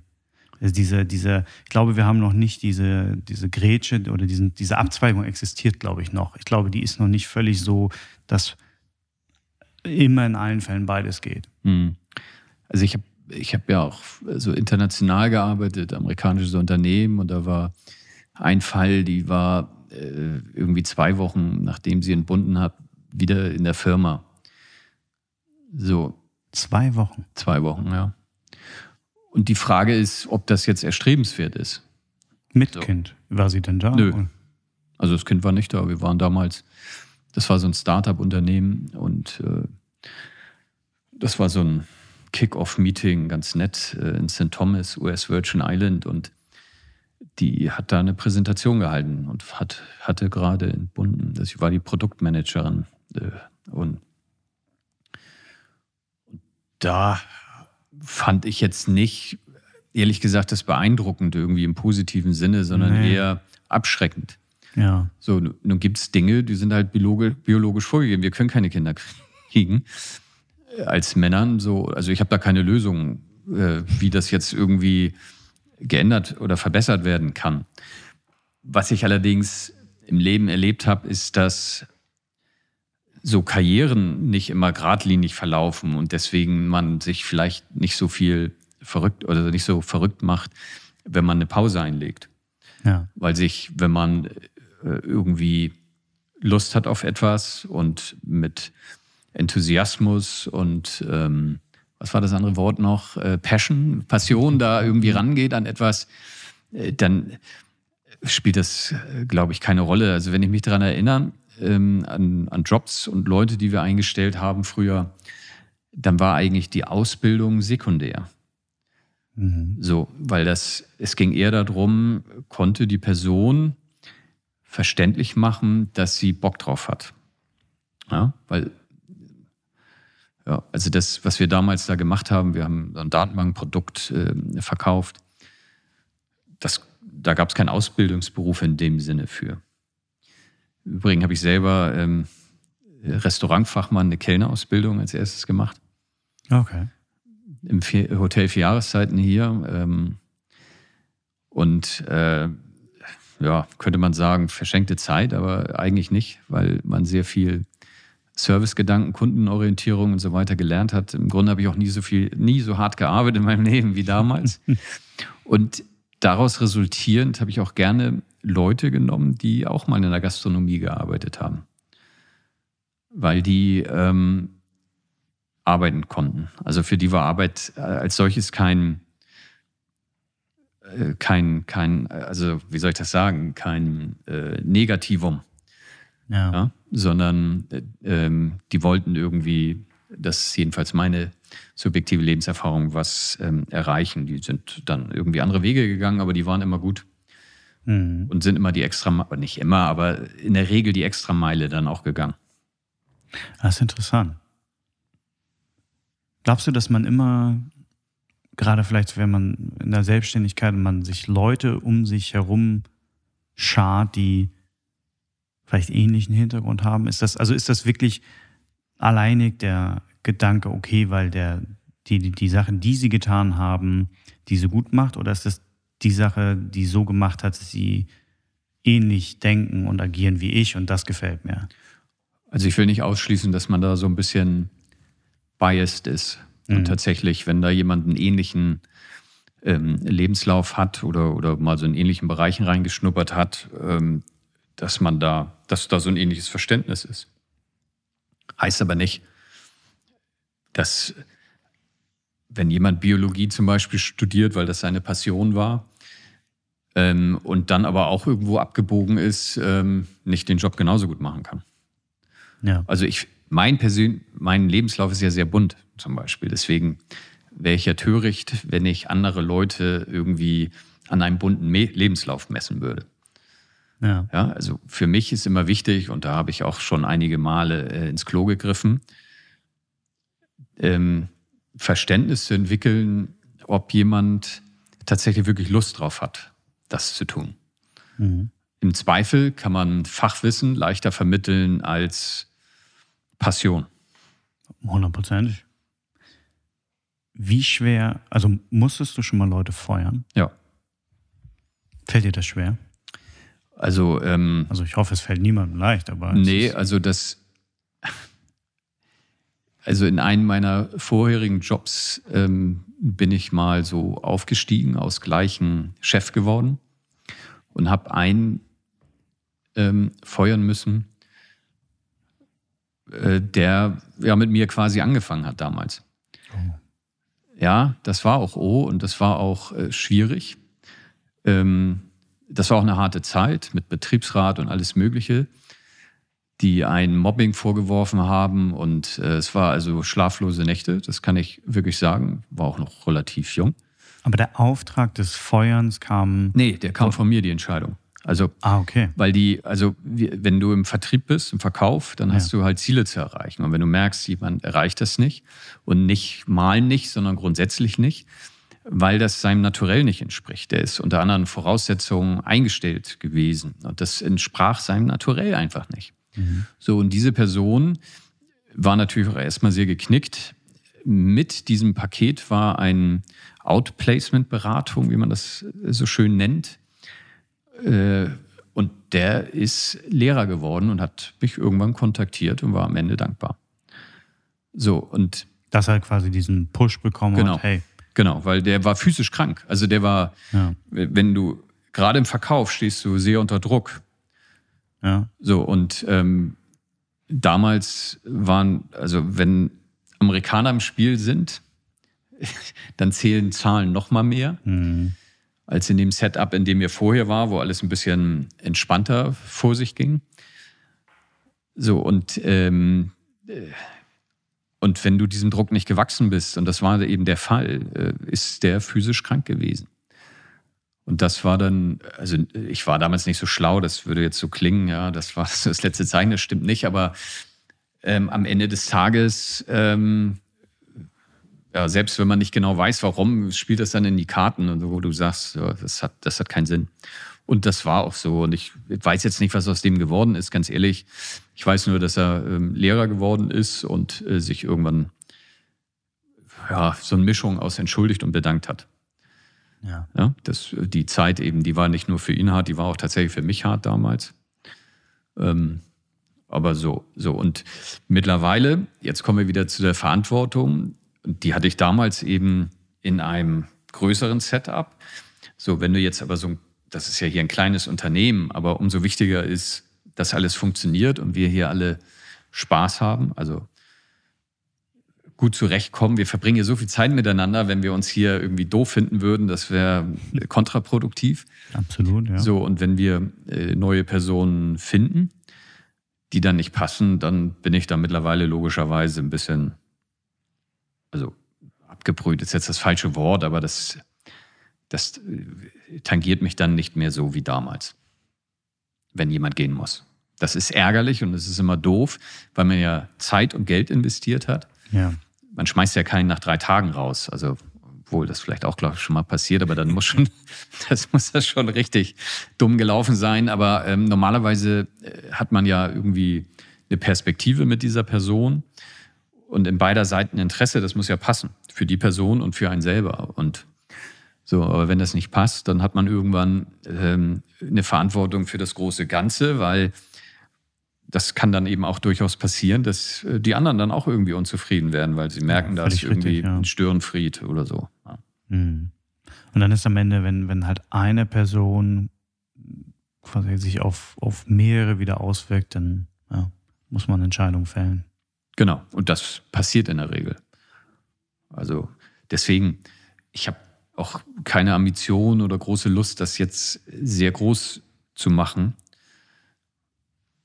Personalverantwortung hatte ich früher genug und da habe ich keine Lust mehr drauf, weil ähm, lieber ein kleines Rennboot, wo alle ähm, zufrieden sind und gerne hinkommen und arbeiten, als wenn du zu viele Leute hast und dann irgendwann äh, doch Reibereien entstehen. Und meiner Lebenserfahrung nach, ab einer gewissen Größe, ich kann ja jetzt nicht sagen, ob das zehn Leute sind oder 20, hast du sehr viel mit dem Personal zu tun. Ja, das glaube ich. Und da habe ich. Äh, es, es, gibt, es gibt einfach immer so diese, diese Gruppeneffekte, so mit auch Verantwortlichkeiten und sich Verantwortungsbewusstsein löst sich irgendwann auf. Das ist wie wenn man weiß nicht, wenn man in einer WG zu zweit oder zu dritt lebt, dann ist die Küche noch als, wird als das Eigen empfunden und man bekümmert sich, aber wenn das eine Küche von zehn Leuten ist, dann ist das irgendwie so ein, ist das halt die Küche. Ja. Dann ist das so, dann hat das die, so eine Die Übersetzung von Team kennst du ja, ne? Nee. Toll, ein anderer macht's. nee, das, das war mir noch nicht bewusst. Aber, aber genau, das ist, ich kann mir, ich weiß, ich kenne jetzt nicht die genauen, aber es, also, wenn man das skaliert auf, auf größere Sachen, ja, so, so Unternehmen. Es gibt ja, ich weiß gar nicht, ob das jetzt wissenschaftlich fundiert ist oder wo ich das aufgeschnappt habe, aber dass man sagt, so eine, eine händelbare Größe sind sieben. So, das ist so, mhm. so das Maximum, weil das so Familienstärke ist und das kann man irgendwie. Ja, die, die Zahl sieben zieht sich durch. Hast du, hast ja, die, du vorhin schon mal. Ja, ja, das ist auch eine sehr gute Zahl. Ich mag Echt? die auch sehr gern. Ja. die, die sieben ist eine sehr gute Zahl. Ja. Das war ja auch mit den sieben, sieben Dingen plus minus zwei, was ja, man ja, genau. merken kann. Ja, ne? ja. Vielleicht kann man sich einfach nicht mehr Menschen merken. Darüber werde ich mal nachdenken. Nein, weil. Die Zahl sieben. Ah, wie, wie viele wart ihr jetzt? Wir sind fünf. Wir sind fünf. Also hast du ja noch Platz für zwei. Ja, genau, ja. Also, ja, genau. Wenn wir bei den sieben sind, die, also was die Psyche ähm, oder das Gehirn verarbeiten kann, ist ja plus minus zwei. Vielleicht ja. ist es bei mir ja bei minus zwei. Dann ja, haben wir hier schon, jetzt das dann haben wir schon die volle Stärke erreicht. Das stimmt. Ist ähm, inklusive dir fünf? Ja. ja. Glaubst du, dass da eigentlich dieses Ape-Netz an und für sich, du meinst generell so eine Agentur ist nicht bis ins Unendliche skalierbar, aber dass da jetzt noch ein Potenzial ist und du das, wie du meintest, du möchtest gar nicht diese, diese Verantwortung haben für so riesen äh, Teams. Hältst du, hältst du ein Potenzial ein bisschen zurück? Oder, oder ist, ist, man könnte es jetzt ein bisschen vergrößern oder, oder, oder wie viel Skalierungspotenzial steckt theoretisch in so einer WordPress-Agentur? Eine ganze Menge. Weil es gibt ähm, Bereiche wie Suchmaschinenoptimierung, mhm. wie Design. Also es, es gibt ja Agenturen in der Regel, die bieten ja viel mehr an. Ja. Also wenn sie nicht so eng spezialisiert sind wie, sie, wie wir. Und da in die Richtung könnte man natürlich gehen. Ah, dass man mehr einfach in-house, einfach im. Genau. Auch Richtung Unternehmensberatung in dem Sinne, dass man äh, Geschäftsmodelle modelliert. Wie gesagt, das habe ich eine Zeit lang getan. Das könnte man hier auch machen. Mhm. Ähm, Workshops anbieten, um Zielkunden zu definieren und so weiter.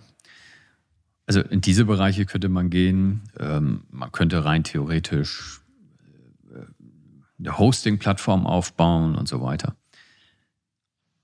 Also da gibt es Ideen und Richtungen genug. Aber aus den genannten Gründen, ähm, also wir sind hier sehr gut aufgestellt und uns geht es eigentlich sehr gut. Und ich glaube auch an Spezialisierung. Ähm, wenn ich ein Herzproblem habe, gehe ich auch nicht zum Allgemeinmediziner. Ähm, aber es gibt tatsächlich hier und da mal Kunden, die gerne alles aus einer Hand hätten. Ja. Aber jeden kannst du halt nicht bespaßen und äh, hundertprozentig befriedigen. Da muss man halt so gehen. Aber ich glaube, dass ähm, ähm, Schuster bleibt bei den Leisten, was nicht heißt, dass man nicht noch angrenzende Disziplinen mit hinzunehmen könnte. Ich glaube aber, dass, ähm, weil, wenn wir das Thema Suchmaschinen ähm, Vermarktung äh, reinnehmen, dass wir uns schon recht gut damit auskennen. Aber wenn wir mal ehrlich sind, ist es halt eben noch eine Ebene, die, wo noch ganz viel Raum für Spezialisierung ist. Und das würden wir nur leisten können, wenn wir jemanden reinholen, der, der da schon sehr firm drin ist. Und ja, so jemand, also den könnten wir nicht entwickeln. Also ja. wir haben hier die, die Mitarbeiter eigentlich immer entwickelt. Also wir sind selber miteinander gewachsen sozusagen am Anfang. Und wenn jemand hinzukommt, haben wir uns eigentlich auch Zeit genommen, die Person, klingt jetzt vielleicht ein bisschen doof, aber auf unseren Kurs zu bringen, unsere Ideen zu vermitteln. So, und das passte bisher. Wenn man jetzt an reiner Disziplin geht, wie die Suchmaschinenoptimierung, dann müsste ihm jemand eigentlich uns zeigen, mhm. ja, was ja. die Extrameile oder der Extraweg oder das Mehrwissen angeht. So, und meine Lebenserfahrung, gerade speziell bei diesem Beispiel, ist, dass die Leute, die wirklich gut sind, die machen das dann selber. Ja, warum sollen die sich dann hier? Und wer es nicht so gut kann, ähm, tja, den wollen wir dann auch nicht haben. Das ist die Frage. Man kann natürlich immer, immer Leute, die, auch wenn sie es selber machen könnten, mit eingliedern. Ich meine, man, man hat natürlich auch Kundenzugriff über euch oder also ich könnte mir schon Modelle vielleicht vorstellen, dass das auch interessant ist für einen, der nicht ein eigenes großes Kundennetzwerk hat, wenn er wenn er gerade auch vielleicht von einer anderen Agentur kommt oder grundsätzlich ja wie gesagt will ich das nicht ausschließen ähm, bisher ja, hat sich da noch keine Situation ergeben, haben wir aber auch nicht wirklich danach gesucht. Ja. Ähm, weil wir da auch also mit Partnern zusammengearbeitet haben in der Vergangenheit und auch aktuell. Und wie gesagt, wenn man so grundsätzlich an das Thema Spezialisierung ähm, glaubt und so wie das ist ja auch nicht unerfolgreich alles läuft ähm, und ich an das Beispiel von meinem Großvater erinnern mag, wo nicht Wachstum des Wachstums willen äh, irgendwie ähm, ihn angetrieben hat, sondern ähm, vielleicht die Auftragslage, Marktsituation und so weiter dazu geführt hat, da eben ein paar mehr oder weniger Ingenieure gearbeitet haben. Ja. ja. Wie gesagt, das könnte man eben auch anders sehen und anders machen. Aber da ist jetzt momentan kein Druck. Was glaubst du denn ist im Bereich Internet vielleicht jetzt schon gerade die, die neue große Sache oder die, die zukünftig neue große Sache, die vielleicht auch euch beschäftigen wird? Ja, das ist eine gute Frage. Also ähm, Stichwort Metaverse, äh, du nix. Also ich kenne das, ist ein tolles Stichwort. Ja, so ist, ist vielleicht die nächste große Sache. Ich sage bewusst vielleicht, weil ich so ehrlich gesagt davon noch nicht so angetan bin. Es gab ja schon mal dieses Second Life. Mhm. Vielleicht stecke ich aber auch noch nicht genügend in dem Thema drin um, äh, und andere Leute sagen jetzt, ja, das ist aber nicht äh, vergleichbar. Ähm, ich, also für mich äh, triggert für mich, da momentan für mich ist Second, also im ersten Sinne ist Second Life war schon mal sowas in der Art. Genau. Also, also sehe seh ich. Also. Ja, so, und äh, das habe ich damals nicht verstanden und es hat auch nicht funktioniert. Beim Metaverse sehe ich das jetzt ähnlich, aber muss gestehen, dass ich da so hundertprozentig noch nicht mich mit beschäftigt habe. Ja, was ich glaube, was so die, die, die, der größte Unterschied ist, was eigentlich, ich meine, einer der größten Treiber eigentlich da ist ja Facebook oder Meta jetzt, also ja. quasi die, die Mutter. Ähm, gerade mit den Akquisitionen, die die über Jahre gemacht haben, ich meine, Oculus Rift haben die äh, und im Grunde, dass die Virtual Reality mit reinbringen. Und das war natürlich eine Komponente in Second Life, die es nicht gab. Ja.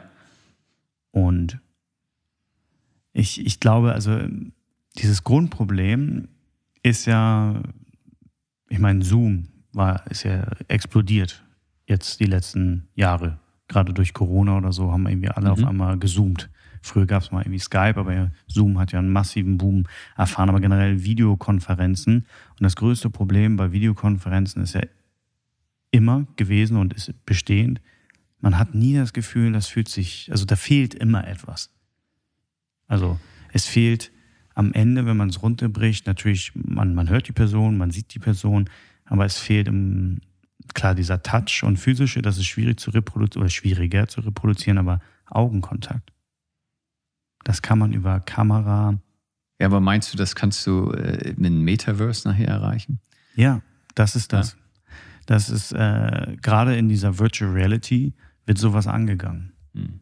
Dass man, dass man am Ende gerade diese, weil das wird eins der ersten Sachen sein, glaube ich, die gelöst werden. Also ich glaube nicht, dass man jetzt ein Second Life im Metaverse hat, sondern gerade solche, solche Sachen wie Videokonferenz. Ich glaube, das wird einer der ersten großen Sachen sein, die, wo dieses Problem von es fühlt sich noch nicht so echt an, wird nicht zu, es fühlt sich echt an, aber es wird zu, es fühlt sich verdammt echt an.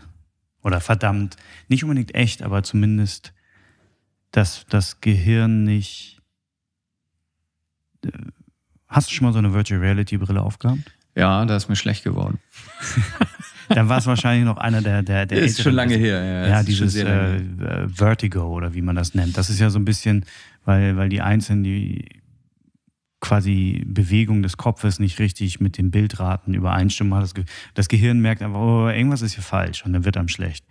Und das haben die jetzt ja relativ gut gelöst. Also bei den neuen Brillen wird eigentlich dem fast niemandem mehr schlecht. So, das haben die sehr, sehr gut lösen können.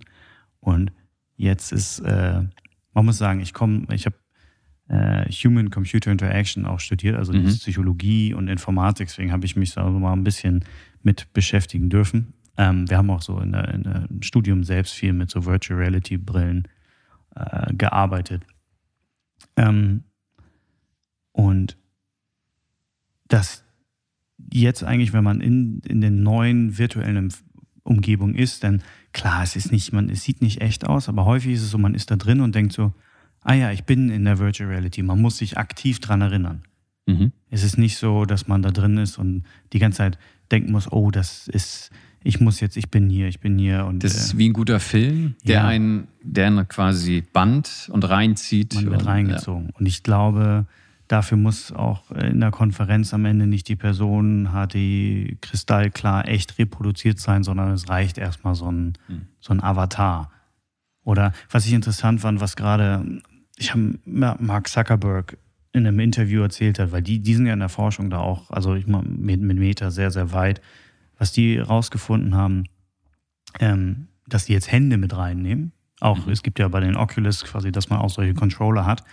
Und im Grunde reicht es, für das Verständnis ja nur die Hände zu äh, übertragen, gar nicht mal den Arm mitzunehmen. Mhm. Weil gerade weil der Arm ist so komplex mit der Stellung, es reicht manchmal nur die Hände zu sehen, um, um das Gefühl von Handbewegung zu vermitteln. Ja. Also man muss gar nicht eine 1 zu 1 Reproduktion machen, um das Gefühl, um ein, ein ähnlich gleiches Gefühl zu erzeugen. Mhm. Und das ist so, glaube ich, eins der ersten Sachen, die die, die, die machen. Also Deswegen ist es ein bisschen anders als, als, als äh, Second Life. Na gut, es wäre ja auch schlimm, wenn nicht. Ist schlimm, wenn wie, nicht. Wie, wie lange ist Second Life her? Oh, gibt schon lange. 10, 15 Jahre. Ja, bestimmt. Gibt es das überhaupt noch? Gibt es bestimmt. Es gibt bestimmt noch Leute, die spielen das täglich. Wie World of Warcraft. Das, äh, das sind, es gibt, glaube ich, Sachen, die hören einfach nicht auf. Nee, ist ja auch spannend. Äh, die Frage ist, ob es ein Gamechanger wird. Weiß ich nicht. Keine Ahnung. Hm. Ich bin, ich, ich glaube, also ich glaube, dieses, ähm, wenn man mal Metaverse denkt, dann denkt man ja eher so, ey, was, also ist die Frage, was heißt überhaupt der Begriff, ne? Also, das ist so ein bisschen ja. so ein, also, so ein aufgeblasener Begriff. Vielleicht habe ich bisher auch noch keinen Grund gehabt, mich wirklich intensivst damit zu beschäftigen. Ja. Ähm, also momentan äh, ist das für mich noch sehr abstrakt. Ja. Es gibt ja auch immer, sag ich mal, in Entwicklungsstufen so diesen, dieser Hype, diese, diese, oh, ich habe vergessen, wie diese Kurve heißt, aber so eine Entwicklungszyklungskurve. Und am Anfang ist halt immer der Hype, dann sättigt, also sättigt das sich ein bisschen, dann fällt das total ab und dann Jahre, Jahre später wird das irgendwann erst ernsthaft interessant und findet Anwendung. Hm. Und ich glaube, wir sind noch in diesem Hype. Ja. Und das wird jetzt erstmal über die Jahre wahrscheinlich fallen und wahrscheinlich in zehn Jahren haben wir etwas, was ernsthaft genutzt wird. Mhm in der Realität. Vielleicht bei Konferenzen oder ich weiß ja nicht, wenn jetzt andere Entwickler so solche Virtual Reality, Augmented Reality Brillen mal wirklich rausbringen, weil diese, diese Idee ist ja schon lange existent. Das stimmt, ja. Man wartet ja lange, dass äh, Apple und ähnliche Unternehmen da was rausbringen. Und äh, da bin ich natürlich auch gespannt drauf, als so Gadget-Kind. Das wird kommen. Ich sehe, äh, du hast eine Apple Watch. Genau, ja. Du hast ja ein iPhone liegen. Ja, ja, ich, bin ja, ich, ich, ich, sehe einen iMac, ich sehe du, du mindestens, ja hier, äh, mindestens zwei MacBooks. Äh, genau, ja, das ist äh, die Apple-Welt, ja. Die funktioniert allerdings auch. Das muss man Aber darf sagen. man als Werbeagentur auch irgendwas anderes haben? Du, wir hatten hier was anderes. Ja. Weil wir natürlich, ähm, also wir hatten Windows in einer Zeit, wo es noch nicht genügend Emulatoren gab, um Websites eben auf dem Windows-Rechner mit dem Internet Explorer darzustellen. Also das war ist eine Katastrophe. Der noch so marktdominant? Der, nee, der ist tot. Den gibt es ja seit fünf Jahren, glaube ich, nicht mehr. Ach es gibt so. ja jetzt den Edge. Ach so, aber ich, ich erinnere mich mal, irgendwann gehört zu haben, früher war es echt so, weil gerade im Business-Aspekt eigentlich alles über Internet Explorer war. Äh, das, das gab eine Zeit, ja, ja. Dass man eigentlich auch, weil eigentlich niemand das genutzt hat, so gefühlt in seiner, in der Wahrnehmung, man trotzdem für einen Internet Explorer noch äh, optimiert. Naja, der, also als das Internet aufkam, so ähm, Mitte, Ende der 90er war ja Gott, wie hieß das Ding noch? Jetzt hätte ich beinahe Netflix gesagt, so ist man schon vollgestopft. Hier der Netscape. Netscape, genau. Ja. So, und äh, Microsoft war ja nicht blöd und hat äh, den Internet Explorer als Standard mit integriert. So. Ja. Und gerade im, im Business-Leben ähm, war der quasi gesetzt. Also dann gab es keinen Grund mehr, den, ähm, jetzt hätte ich beinahe schon wieder Netflix gesagt, den Netscape zu installieren. Ja. ja. So, und ähm, wir hatten vor zwei Jahren oder letztes Jahr nochmal eine Anfrage. Ähm, ohne JavaScript und HTML3, glaube ich, sollten wir, also wir sind bei HTML5, sollten wir eine Website programmieren, die gar nichts kannte, aus dem Finanzwesen.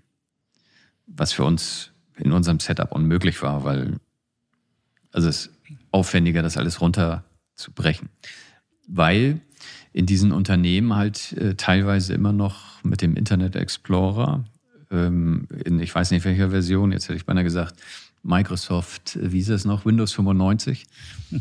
Das weiß ich nur nicht, will auch nichts Falsches erzählen, aber äh, jedenfalls gibt es immer noch Branchen, die äh, in dieser Zeit stecken geblieben sind. Aber wenn man sich, also ich komme aus der Finanzwelt peripher, ich habe mal für Reuters gearbeitet. Äh, Reuters ist eine, als Nachrichtenagentur bekannt, aber beliefert eigentlich die Handelsräume der Banken mit Software. So, und wenn man die IT-Landschaft dort so ein bisschen versteht, dann ist ähm, die größte Sorge ähm, Veränderung. Ja. Weil Veränderungen bringen Unsicherheiten, äh, dass das Ganze nicht funktioniert. Also es ist durchaus verständlich. Man muss nicht mehr denken, das sind irgendwie altbackene Leute. Das sind so komplexe Systeme und die anzupassen an die Moderne, das ist schon ein langer Weg. Und ähm, aber wir konnten denen nun speziell nicht helfen, weil dafür ist unsere, also das wäre viel zu teuer eigentlich gewesen. Klingt so bescheuert, aber mhm. diese alten Technologien oder auf neue zu verzichten, ist äh, sehr aufwendig, wenn alles darauf ausgerichtet ist, ja. die zu verwenden. Ja, das ist natürlich in der Finanzbranche. Ich meine auch einige, einige Systeme dort laufen irgendwie noch auf, wie heißt das, Kobold ja, oder so. Das bestimmt, ist dann, wo also. dann irgendwie im, einmal in der Nacht von dem einen Server auf andere, auf dem anderen Server was rübergespielt wird, Sicherheitskopien gemacht werden. Deswegen dauern auch Überweisungen manchmal. ist auch so lange, das ist zum Teil. Ja, ich hatte mal, hatte mal eine Ausschreibung gesehen für, für solche Entwickler, die dann, ich meine, es ist Kobold, heißt es. Äh, von Hunderten von Tausenden Euro Jahresgehalt. Hm. Weil es einfach ist. Schöne Nische, da sind wir wieder beim Thema Spezialisierung. Nische. Es gibt ja. da wahrscheinlich, wahrscheinlich nur eine Handvoll in Deutschland, die sowas überhaupt, solche Systeme überhaupt noch anfassen können. Ich äh, würde mich mal interessieren, ob es noch äh, Lotus Notes Anwender gibt. Sagt dir das noch was, Lotus Notes? Äh, ich habe es schon mal gehört. Das war damals was ganz Tolles. Also es gab noch nicht die Netzwerke, schon gar nicht über Kontinente hinweg. Und dieses Lotus Notes war eigentlich so ein ähm, Groupware-Tool. Also mhm. es wurden über Nacht, deswegen komme ich da drauf, Dinge synchronisiert. Also man hat in Deutschland irgendwas gemacht und jemand in Amerika und über Nacht wurde das dann synchronisiert, weil es keine Verbindung direkt gab. Ja.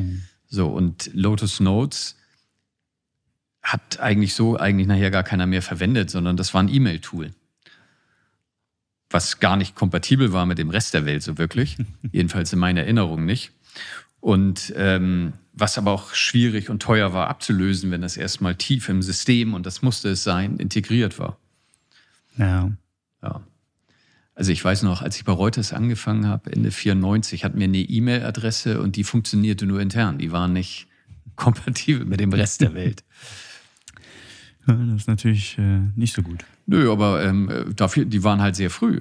Das ist eben, manchmal ist es eben nicht, äh, wie heißt es so schön, der frühe Vogel fängt den Wurm. was hat mir mal einer gesagt, sehr passend, die zweite Maus kriegt den Käse. Ja, das stimmt. Es ist ja häufig so bei solchen Sachen, man, man begibt sich in, ich glaube, man spricht da von, von Fahrtabhängigkeiten.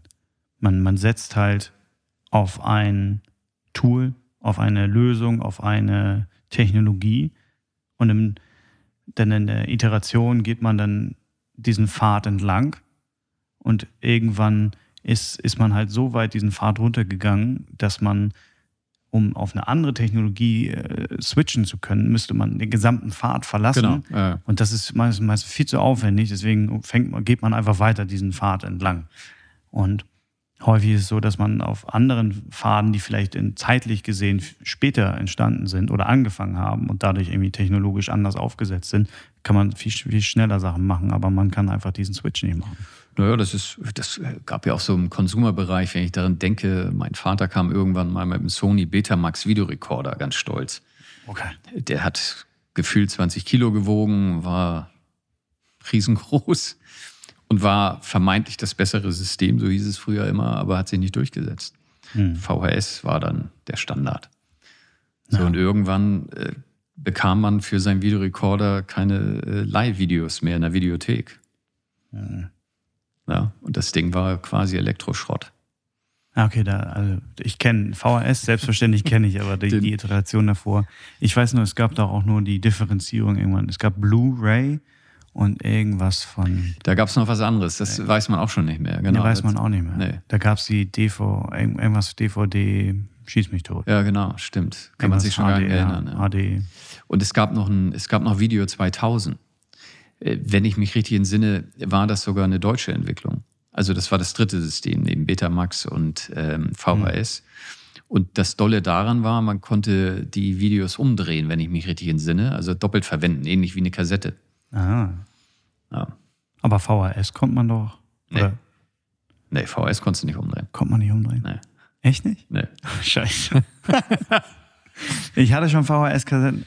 Hast du schon mal eine gesehen damals? Nee, nee, nee. Kennst du noch eine Kassette? Ich habe, ja, beides noch, beides noch. Also ich bin Jahrgang 93. Ich habe ich hab auf VHS-Kassetten früher geguckt. Ja? Ja, aber ich irgendwie bin ich da, nee, ich dachte, man kann die mal um. Nee, stimmt, Quatsch. Nee, nee man nicht, hat man nicht umgedreht. Nee, nee.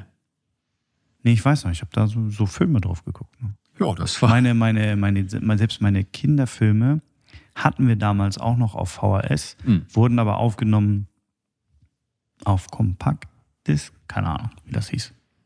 Gab es nee. sowas? Nee, Kompaktdisk ist die. Nee, das war Musik, das, war, das war, kam in den 80er aber Jahren. Aber so, so eine, so eine kleine, kompakte, äh, kleinere Dis nee, es Kassette. Gab, ja, es gab es ja. Das, oh Gott, wie hieß das denn noch? Naja. Ah, da, da kann ich nicht ganz, ganz mitspielen in der. Wie hießen die Dinger noch? Ich weiß, welche du meinst. Das waren wie kleine VHS-Kassetten, äh, ja. aber in, geschrumpft in Bonsai-Form. Ja. Genau, genau. Aber jetzt ganz äh, zurück zum anderen. Was ist denn heute so der, der Browser-Standard? Ist das Chrome? Hat sich da. Ja. Ja. Also wir nutzen vier verschiedene Browser, um die Website zu testen, aber Chrome ist eigentlich der Standard auch zur Entwicklung weil das ist der, meist, der die meiste Verbreitung und deswegen fängt man damit auch an. Mhm. mhm. Ja. Das ist eigentlich Wahnsinn. Das ist ja eigentlich nicht, ist das nicht, ist nicht der jüngste, aber schon einer jüngeren Browser. Ja. Naja, Marktmacht halt. Ne? Marktmacht, ja. Und ähm, aus Sicht von Google macht das ja auch Sinn. wenn man Daten sammeln will, tolle Tools zu entwickeln, mit denen man Daten sammeln kann. Ja, völlig richtig. Wie ist das denn? Hast du, hast du da so einen Liebling? Also ich weiß, ganz früher fand ich mal Firefox ganz toll. Jetzt bin ich mal so faul, ich benutze viel Safari. Ich habe auch lange Safari genutzt und irgendwann ging es nicht mehr.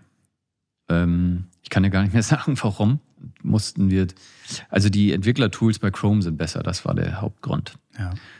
Bin aber nicht sicher, ob hier alle mit, Saf äh, mit Chrome arbeiten und nicht doch auch noch einige mit Safari. Das kann ich dir gar nicht sagen. Weil am Ende muss es sowieso auf allen funktionieren. Aber es gibt schon für Entwickler tolle, tolle Tools in Chrome, Mhm. um Geschwindigkeiten zu messen, Programmierfehler zu finden, Cookies zu entdecken und so weiter. Wo werden die Sprachen geladen? Äh, Also, äh, Quatsch, nicht die Sprachen, die, ähm, die Fonts. Ist ja gerade so ein Thema aktuell, wo viele Abmahnungen rausgehen, weil die Leute immer noch Google-Fonts direkt von Google-Servern laden. Wobei die IP-Adressen der Besucher der Website übermittelt werden, was wieder nicht DSGVO-konform ist. Was man eigentlich seit vier, fünf Jahren wissen könnte, aber viele nicht beachten bei der Erstellung einer Website. So, und ähm, ja, deswegen ist Chrome eigentlich, würde ich mal sagen, für einen Entwickler so Standard. Standard, okay. Wie ist denn so deine generelle Einstellung zu, zu der Datenkrake Google? Ähm, also die Suchmaschine ist natürlich der Burner. An der kommt man natürlich nicht vorbei, aber im Grunde versuche ich Google zu vermeiden, wo es nur geht. Ja. Also ähm, ich habe, ähm, ich war mal Geschäftsführer einer Suchmaschinenvermarktungsagentur und aus der Zeit, das war so 2007, 2008. Eine Suchmaschinenvermarktungsagentur. Ja, genau. Äh, Wie? Die hat mehrere Suchmaschinen? nee, nee, die haben, äh, wir haben äh, Google Ads verkauft und Ah, okay.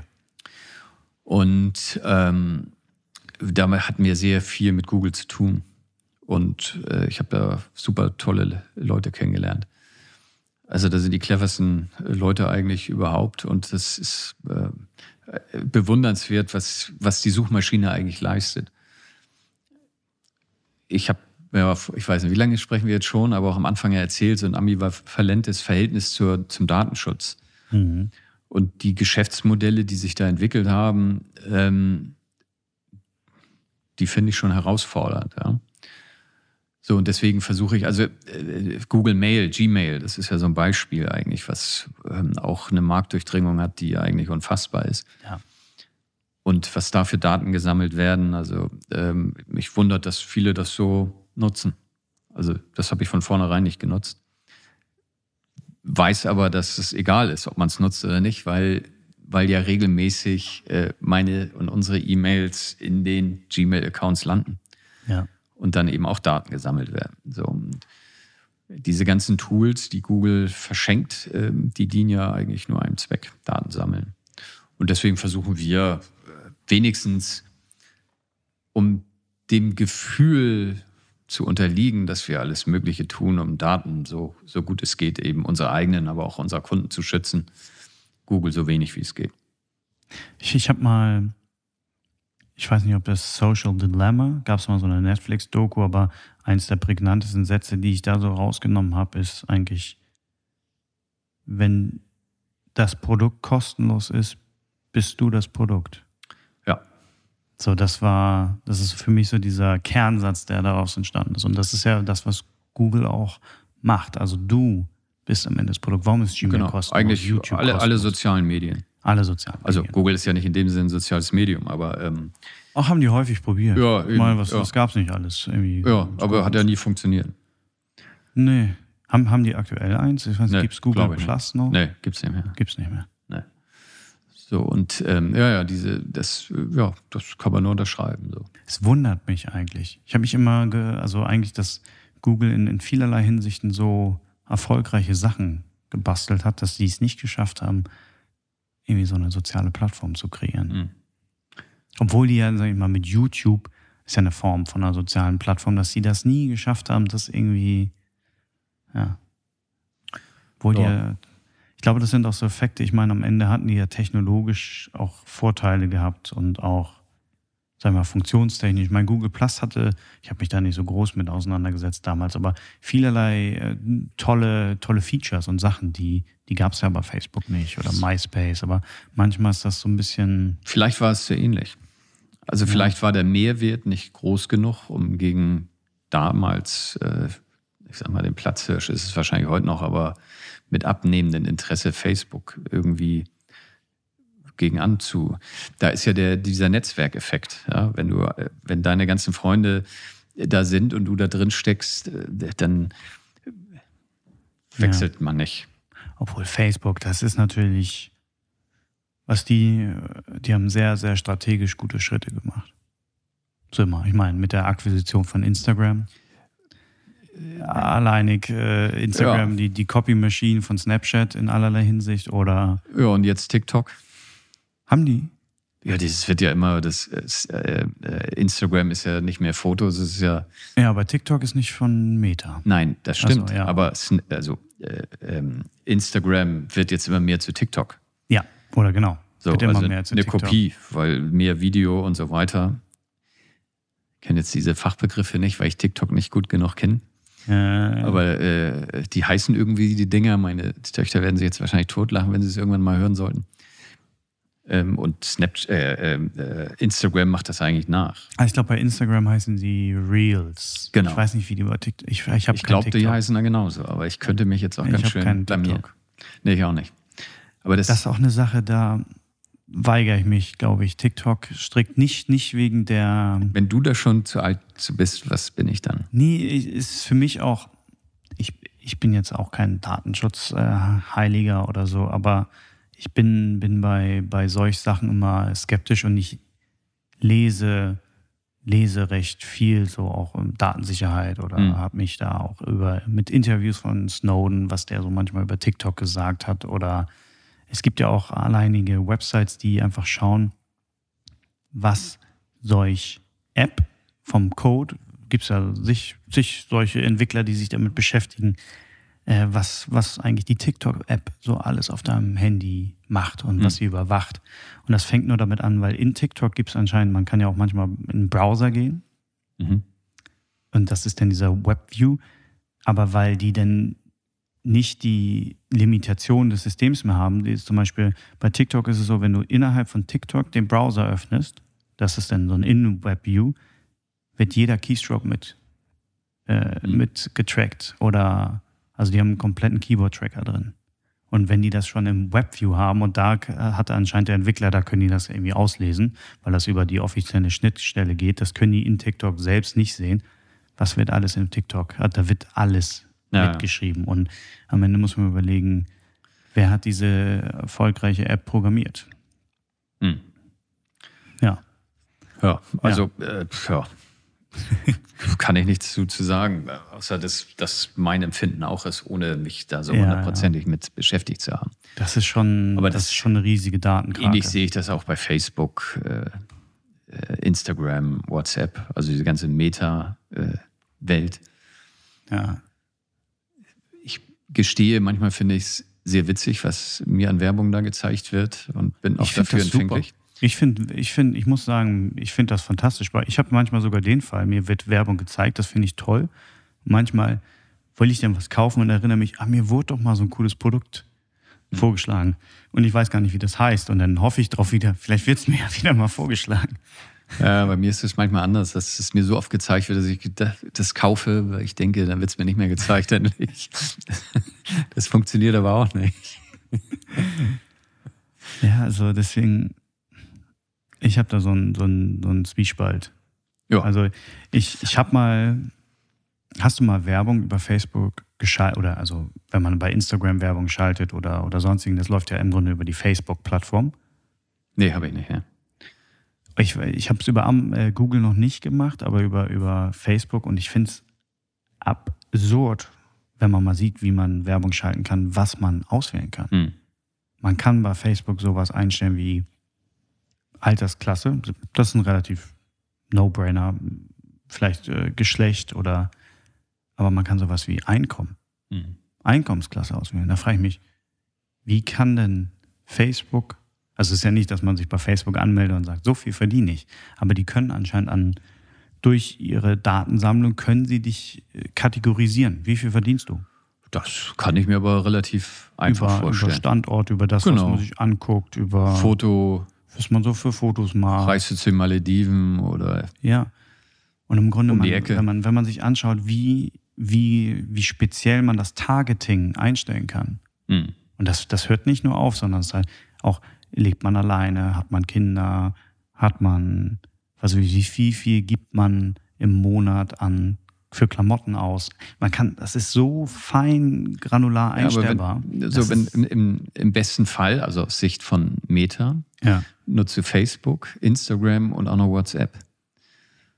So, und du kommunizierst deine Bedürfnisse, Wünsche über WhatsApp, stellst deine, ähm, dein Essen, deinen Urlaub und was weiß ich in Instagram rein und was weiß ich, was man dann noch auf Facebook machen kann. Macht man ja immer weniger, aber äh, so ja. äh, gerade so äh, bei meinen Kiddies, die, die sind da, glaube ich, nie angemeldet gewesen, schon nicht mehr. Wahnsinn. Also, Aber Instagram. ja, ja, aber das äh, auch nicht. Also, also meine größere Tochter, die hat mal äh, so das typische drei Monate in Australien und so verbracht und die mit einer Freundin zusammen und die haben dann bei Instagram sich angemeldet mit Ja. einem gemeinsamen Account, um Familie aus äh, in einem Kanal informieren zu können, wie es ihnen geht und wo. Das ist eine schöne Idee. Ja, das war auch ganz toll. Aber sonst nix. Mhm. Also ich weiß jetzt nicht, wie die. Snapchats gibt ja auch noch. Mhm. TikTok. Ähm, ja. Das sind schon, also du hast ja diesen Film äh, erwähnt, The Social Media Dilemma. Mhm. War eine sehr beeindruckende Doku. Ja. Ähm, bei, mir ist hängen geblieben Social Media Kills, der Satz. Ähm, ja, das führt aber jetzt sehr weit, wenn man da jetzt tiefer einsteigt in diese Thematik. Aber wie immer äh, im Leben, man sollte schon äh, eine gewisse Kompetenz haben, so im Umgang und man, ja, man kann sich dem wahrscheinlich nicht ganz verschließen, allen Dingen. Sollte man wohl auch nicht, weil das irgendwie zum modernen Leben dazugehört. Aber man sollte sich jedes Mal genau überlegen, was man da tut. Absolut. Da gab es ja irgendwie jetzt auch, war das auch Netflix, eine spannende äh, Serie über den Most Hated Man on Ja. the Internet. Ja, habe ich gesehen. Ja, das so und die Ich haben glaube, es war Most Hated Man ja on the Internet. Ja. und da war ja das Spannende, fand ich, dass die die E-Mail-Accounts gehackt haben und dort die Bilder rausgesucht und dann veröffentlicht haben. Vielleicht war, also auch um mein Gehirn zu refreshen, das war ja im Grunde eine, eine Shaming-Seite. Also er, hat- das war ein, Er hat angefangen, irgendwie, weil er irgendwie gedisst wurde von irgendeiner Ex, ähm, die irgendwelche Fotos von ihr da online gestellt. Da, so fing das an. ich habe vergessen, wie die Website hieß. ja, habe ich auch vergessen. Who, what is up? Ne, Weiß ich nicht. irgendwas. Ja, so, und das hat sich dann ja irgendwie verselbstständigt. Ja. Aber im Grunde, es war so eine, so eine, Pla also eine Website, wo man, sag ich mal, diskreditierende, Total, ja. also eigentlich im Grunde Nacktbilder seiner, Genau, seiner ja. Ex-Partner hochladen konnte. Und, äh, und So ganz fies, genau, ganz fies noch mit allen sozialen Medien und auch der Adresse, glaube ich, sogar verknüpft. Ja. Also wo die Person äh, wohnte und so weiter. Ich muss sagen, ich habe von der Website vor den, bevor ich die Doku gesehen habe, noch nie gehört.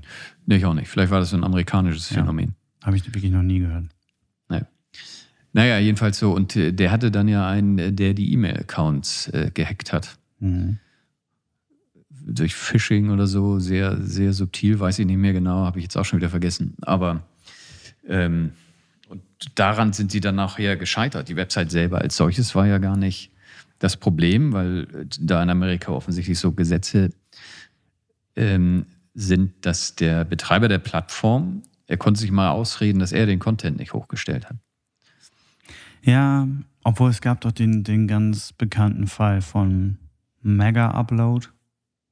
Heißt der nicht? Ja, Der ach, Kim, Kim, Kim, wie, hei- Kim, ja, wie hieß der denn? Mega Kim, keine Ahnung. Ja, stimmt. Nicht Kim Jong-un, aber der andere. Ich glaube, er hieß Kim. Der ja, ja der hat sich Kim, der ist nach äh, Australien, glaube ich. Oder ich glaube Neuseeland sogar. Oder Neuseeland. Ne? Kim. Ich glaube, ah. ja, der auf jeden Fall. Genau. Und ich glaube, der ist, der flieht ja vor der Amerikaner, äh, von den Amis. Die wollen natürlich aber auch ein Exempel da an ihm stehen. Ja. Also, naja, jedenfalls bei mir ist hängen geblieben bei dieser Serie, dass er lange, lange ähm, wirken konnte mit seiner Plattform. Ja. Weil eben äh, er immer sagen konnte, er bietet nur die Plattform.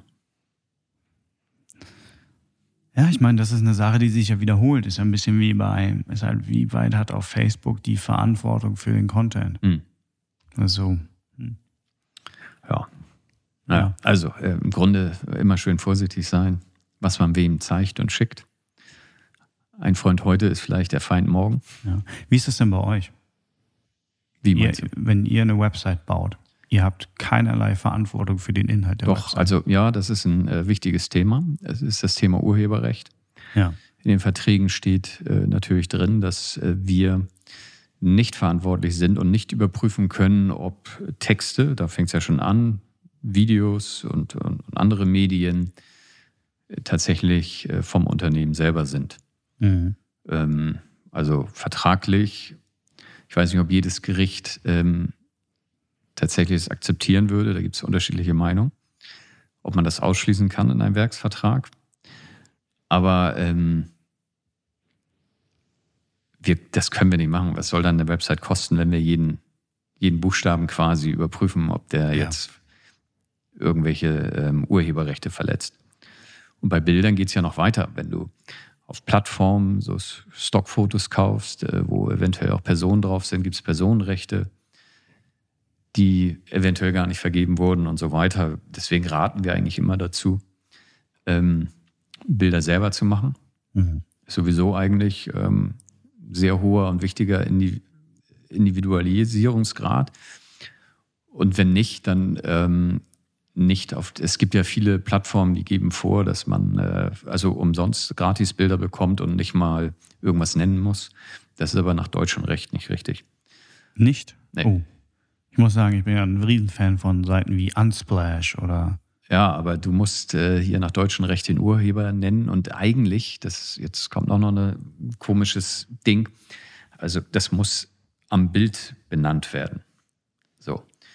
Jetzt landet dieses Bild aber eventuell oder, im Idealfall sogar in, in der Google-Suche. Mhm. So, und da ist dieser Hinweis nicht. Es gab also einen, einen Rechtsfall, ich hoffe, ich gebe ihn richtig wieder, wo ein jemand, also der Urheber eines Bildes, äh, einen Website-Betreiber verklagt hat, weil ähm, dieses Bild, was auf seinem Server lag, bei der Google-Suche gefunden wurde und dieser Urheber eben nicht genannt wurde.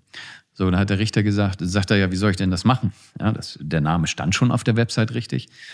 Und dann hat der Richter wohl gesagt, äh, äh dass oder entschieden, dass ähm, dann muss man eben das in das Bild reinschreiben. Wo andere natürlich sagen, äh, äh, nee, der nee. Urheber möchte das vielleicht gar nicht. Also das Bild darf nicht verändert werden. Nee, ja, klar. Ja. Ja? Also da gibt es, das ist ein Beispiel von Dingen, wo sich viele Sachen teilweise widersprechen. Mhm. Ja? ja, das ist natürlich in dem, in einerseits schön, dass bei uns in Deutschland alles so geregelt ist. Ich meine, aber andererseits läuft man auch in so Fallstrecke manchmal rein. Das ist so, ja.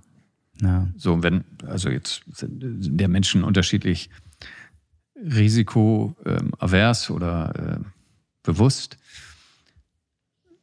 Theoretisch ähm, haben, äh, machen wir einen Werksvertrag mit dem Kunden, der nie hundertprozentig wasserdicht sein kann. Urheberrecht ist ein Beispiel. So, dann ähm, ist das nächste Datenschutz. Ja, wir dürfen eigentlich gar keinen Datenschutz erstellen, weil wir keine Juristen sind, also Datenschutztexte.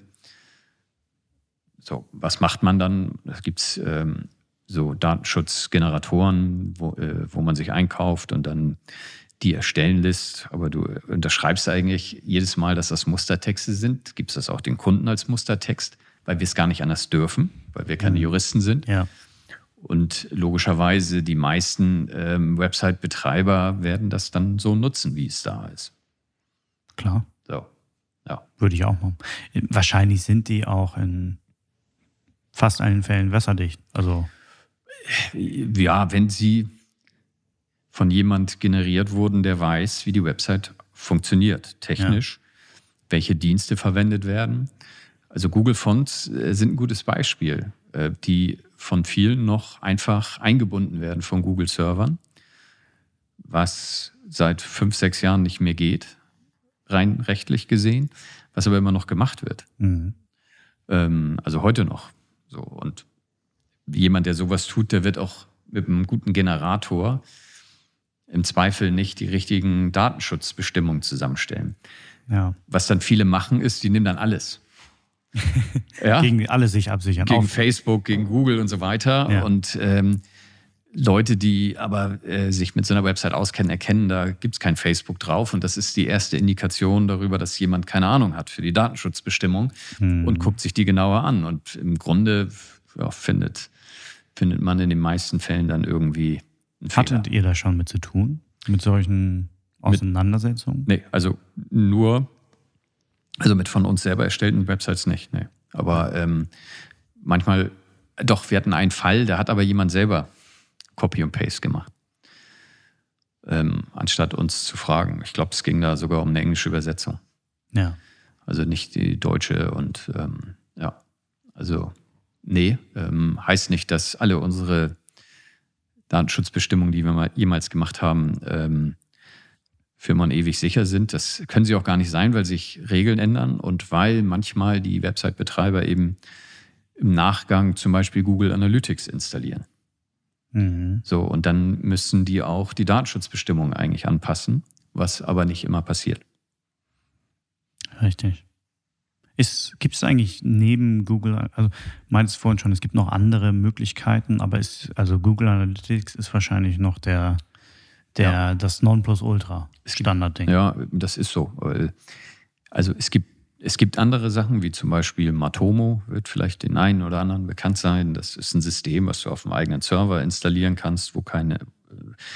In, in der Regel geht es immer um die IP-Adresse. Also man hat entschieden, dass die IP-Adresse ähm, zu den persönlichen Daten gehört, ähm, weil sie nachverfolgbar ist. So, und die IP-Adresse wird aber viel genutzt, auch von Google, um eben Daten so zusammenzustellen, dass man mhm. dir eben individualisierte Werbung zuschicken kann. Und gucken kann, wo du herkommst und so weiter. Und ähm, die muss sowieso erstmal schon anonymisiert werden. Aber ähm, noch besser ist, wenn sie eben auf deinen Server verbleibt, also gar nicht irgendwo andere Server erreicht, erst recht nicht von US-Unternehmen, die, hm. das führt jetzt zu weit, aber äh, wo es kein Abkommen momentan gibt zwischen der EU und den Amerikanern, die zwar alle sagen, das ist alles geschützt, aber, und ähm, das ist mein Oberflächenwissen, äh, in Amerika der Geheimdienst theoretisch auf jeden Server zugreifen können darf. So, und da ist das große Problem ähm, meines Verständnisses nach, warum man eben sagt, dass im Zweifel eben EU-Leute, EU-Bürger ausgespioniert werden können. Grundsätzlich sagt aber die DSGV sowieso, dass deine Besucherdaten, also die Besucher, äh, du musst mich fragen, bevor ich deine Website besuche, deswegen diese ganzen Cookie-Banner, was mit den Daten passiert. Also wenn du darauf hinweist und ich sage, ist okay, stört mich nicht, dann ist es ja alles in Ordnung. Sind aber viele Cookie-Banner nicht mehr richtig. Mhm. Weil sich da auch die Gesetzgebung oder die Rechtsprechung geändert hat. Ähm, du musst jetzt eigentlich immer proaktiv anhaken. Ja, ich erlaube Google Analytics, ja, ich erlaube Facebook Pixel. Es und darf nicht standardmäßig. Es darf nicht ja, vor. So. Und das, da gibt es halt noch viele äh, Cookie-Banner, die das nicht ermöglichen. Oder dass ähm, die Button nicht gleichermaßen prominent von Farbe und äh, Position sind alles akzeptieren, nichts akzeptieren. Ja? Das Nichts akzeptieren ist meistens oder aktuell noch häufig versteckt als kleiner grauer Link, mhm. den man gerne übersieht, erst recht, wenn man schon sowieso von der Usability genervt ist. Und manchmal ist dann auch noch so, äh, den gibt es gar nicht, alles ablehnen, sondern man muss dann reinklicken und dann, äh, da steht dann irgendwie Konfiguration oder so, hat auch keiner Bock drauf. Und das ist, weil eben keiner Bock drauf hat, eben mittlerweile alles nicht mehr erlaubt. Jetzt ist, ich habe mich da auch schon immer gefragt, warum gibt es kein, keine Pflicht eines Standards in der Hinsicht, dass das so implementierbar sein muss von der Website, dass eigentlich der Browser eine Vorentscheidung treffen kann. Wenn man dem Browser sagt, hey, immer auf jeder Website alles ablehnen, dass man im Grunde diesen, Ja, ja. diesen Schritt automatisiert. Das, das ging ja nur, wenn es eine Vereinheitlichung gibt. Ich, ich glaube, da gibt es schon, ähm, genau, die Vereinheitlichung fehlt noch. ja. Ähm, ich glaube aber, es gibt da schon, äh, meines Wissens, habe ich irgendwo mal gelesen, gehört, äh, wie auch immer, dass es da tatsächlich schon ähm, Lösungsansätze gibt, wo du, ich glaube es ist aber umgekehrt, dass du, äh, das gibt es glaube ich schon, weil das einfacher äh, umzusetzen ist, dass du per se alles akzeptierst. Ja? Ich glaube, ich glaube, eins der Riesensachen, warum sowas, wenn man sich fragt, eigentlich das, ich glaube, technisch gesehen ist der Aufwand, also der größte Aufwand ist natürlich das alles adaptieren. Das ist ein, das wäre ein Riesenaufwand, aber diese, der Aufwand einer, eines Standards ist, glaube ich, jetzt nicht klein, aber ich glaube, das Interesse ist sehr klein, das zu machen, weil im Naja. Grunde, weil Genau. eigentlich arbeiten da zwei Kräfte gegeneinander. Der, der eine will alle Daten, der andere Genau. will keine hergeben. Und ich glaube, Naja, die Geschäftsmodelle, die basieren ja darauf. So, Ja, Ich genau. kann das ja auch komplett verstehen. So, das, deswegen ist, glaube ich, das Interesse gar nicht so groß, um Nee. das so schnell zu lösen. deswegen Problem. hacken die ja gerade alle auf Apple rum. Mhm. weil Apple, jedenfalls momentan, jetzt habe ich in einem Podcast gerade gehört, dass Apple jetzt äh, ins Werbegeschäft einsteigen wird. Schon längst ist, in, ich glaube, in dem äh, Apple Store, aber eben noch sehr limitiert und da ganz viel anderes Potenzial ist und wohl irgendwelche Leute haben rausgefunden, dass da besonders Stellenausschreibungen in diesem Bereich gerade sind. Deswegen ist es abzuwarten, was da passiert. Und die sind im Werbegeschäft. Ja, ja, ja. Aber äh, mal unabhängig davon, momentan proklamieren die ja den Datenschutz und das können sie, weil sie ähm, die Daten nicht brauchen. Jedenfalls nicht Ja. so, wie es Google braucht, Facebook braucht und so weiter für ihre, ihr Geschäftsmodell. Weil das Produkt ist am Ende das Produkt. Man Genau. zahlt für die Produkte. Man Äh, hat keine genau. kostenlosen Richtig. Produkte. Äh, und die Services und so weiter. Und die sammeln natürlich sicherlich auch Daten, um dir den richtigen Film oder die Produkte anbieten zu können, aber eben in diesem Closed Shop. So, und, ähm, und der Safari-Browser, der blockt ja erstmal alles. Deshalb nutze ich ihn auch so gut. Ja, ja das, das ist doch super gut. Ähm, Ja. Nur deswegen finden Google und Cody doof. Und Apple auch. also ich habe von Milliarden gehört, die Facebook durch die Lappen gehen. Ja. Ja. Ja, besonders. Das war, glaube ich, aber noch was anderes. Oder nicht, also das ging gar nicht nur um Safari, sondern was die implementiert haben in iOS. Es gibt dieses App-Tracking. Genau, Diese ja. Funktion. Ja. Das neuerdings muss, müssen die Apps im App Store müssen, wenn sie tracken, müssen sie das angeben und fragen. Das Genau. mussten sie nicht. Und das war ab iOS, weiß nicht, 14, 15. Irgendwann Ja. gibt es immer die Schwelle, was Pflicht. Jetzt gibt es ja manchmal, wenn man das erstmal das öffnet, App-Tracking. Mhm. Und der prominente Button ist App-Tracking ablehnen. Ja. Und das ist das, was die meisten klicken. Und das ist, glaube ich, das wirklich Genau. ein Ja, ja. Milliardenverlust. Mhm. Das ist so, glaube ich, so ein kleiner Mittelfinger, den Apple auch super gerne einfach ausstreckt. Ja, weil das ein absolutes Alleinstellungsmerkmal ist. Ist ja auch. Ich finde es auch super. Ja, ja ich glaub- auch. Also pff, ich fühle mich da ganz gut mit den. Ich glaube tatsächlich, dass das eins der, der unterschätztesten Features ist, so in der, von, von diesen iPhones. Gerade dieses App-Tracking. Äh, Ja, das ist aber auch, äh, das muss man ja fairerweise sagen, sehr erklärungsbedürftig. Ja. Also ich sage jetzt einfach mal, wir stecken ja einigermaßen in dem Thema drin. Aber normal sterbliche User, Aber man kann es über das Finanzielle argumentieren. Wenn Google und Facebook Apple verklagen aufgrund einer Funktion, die sie einbauen, das ist, das ist ein Zeichen, dass die denen was wegnehmen. Und Google verdient, wenn man sich einen Review und Stream anguckt, die verdienen an Werbung ja klar. und an Daten. Und ja, ja. Äh, ich, ich gebe dir recht. Aber ja ich, ich glaube, über die Schiene kann man vielleicht das verständlich machen. Hm. Na, Ja. guck jetzt machen wir hier so einen Nerd-Talk. ja, stimmt. Ist ja auch schon ziemlich spät jetzt. Ja, das stimmt. Ich finde, äh, hast, hast du noch einen, einen fantastischen Schlusssatz für, für, ich weiß nicht, ich gucke hier auf Elbnetz, um das Ganze rund zu machen. Ehrlich gesagt, fällt mir da jetzt gar nichts mehr ein. Das ist auch völlig in Ordnung. Ja. Ich danke dir auf jeden Fall, dass du mich äh, hast hier sein lassen für, für nahezu jetzt die drei Stunden. Oh, hauer. Das willst du doch nicht äh, in volle Gänze da online stellen. Ja, selbstverständlich. Echt? Drei, Uncut. Drei Stunden hört doch keiner zu. Ja, weiß ich nicht. Das ist die Frage. Ja. Jetzt kannst du ein Easter Egg platzieren für jeden, der drei Stunden durchgehalten hat. Genau. Ähm, das heißt, wenn er das nächste Mal bei Elbnetz einen Auftrag erstellt. Genau, die Frage oder die Antwort ist, oder die Frage ist. Couponcode. Couponcode, ja, Easter Egg.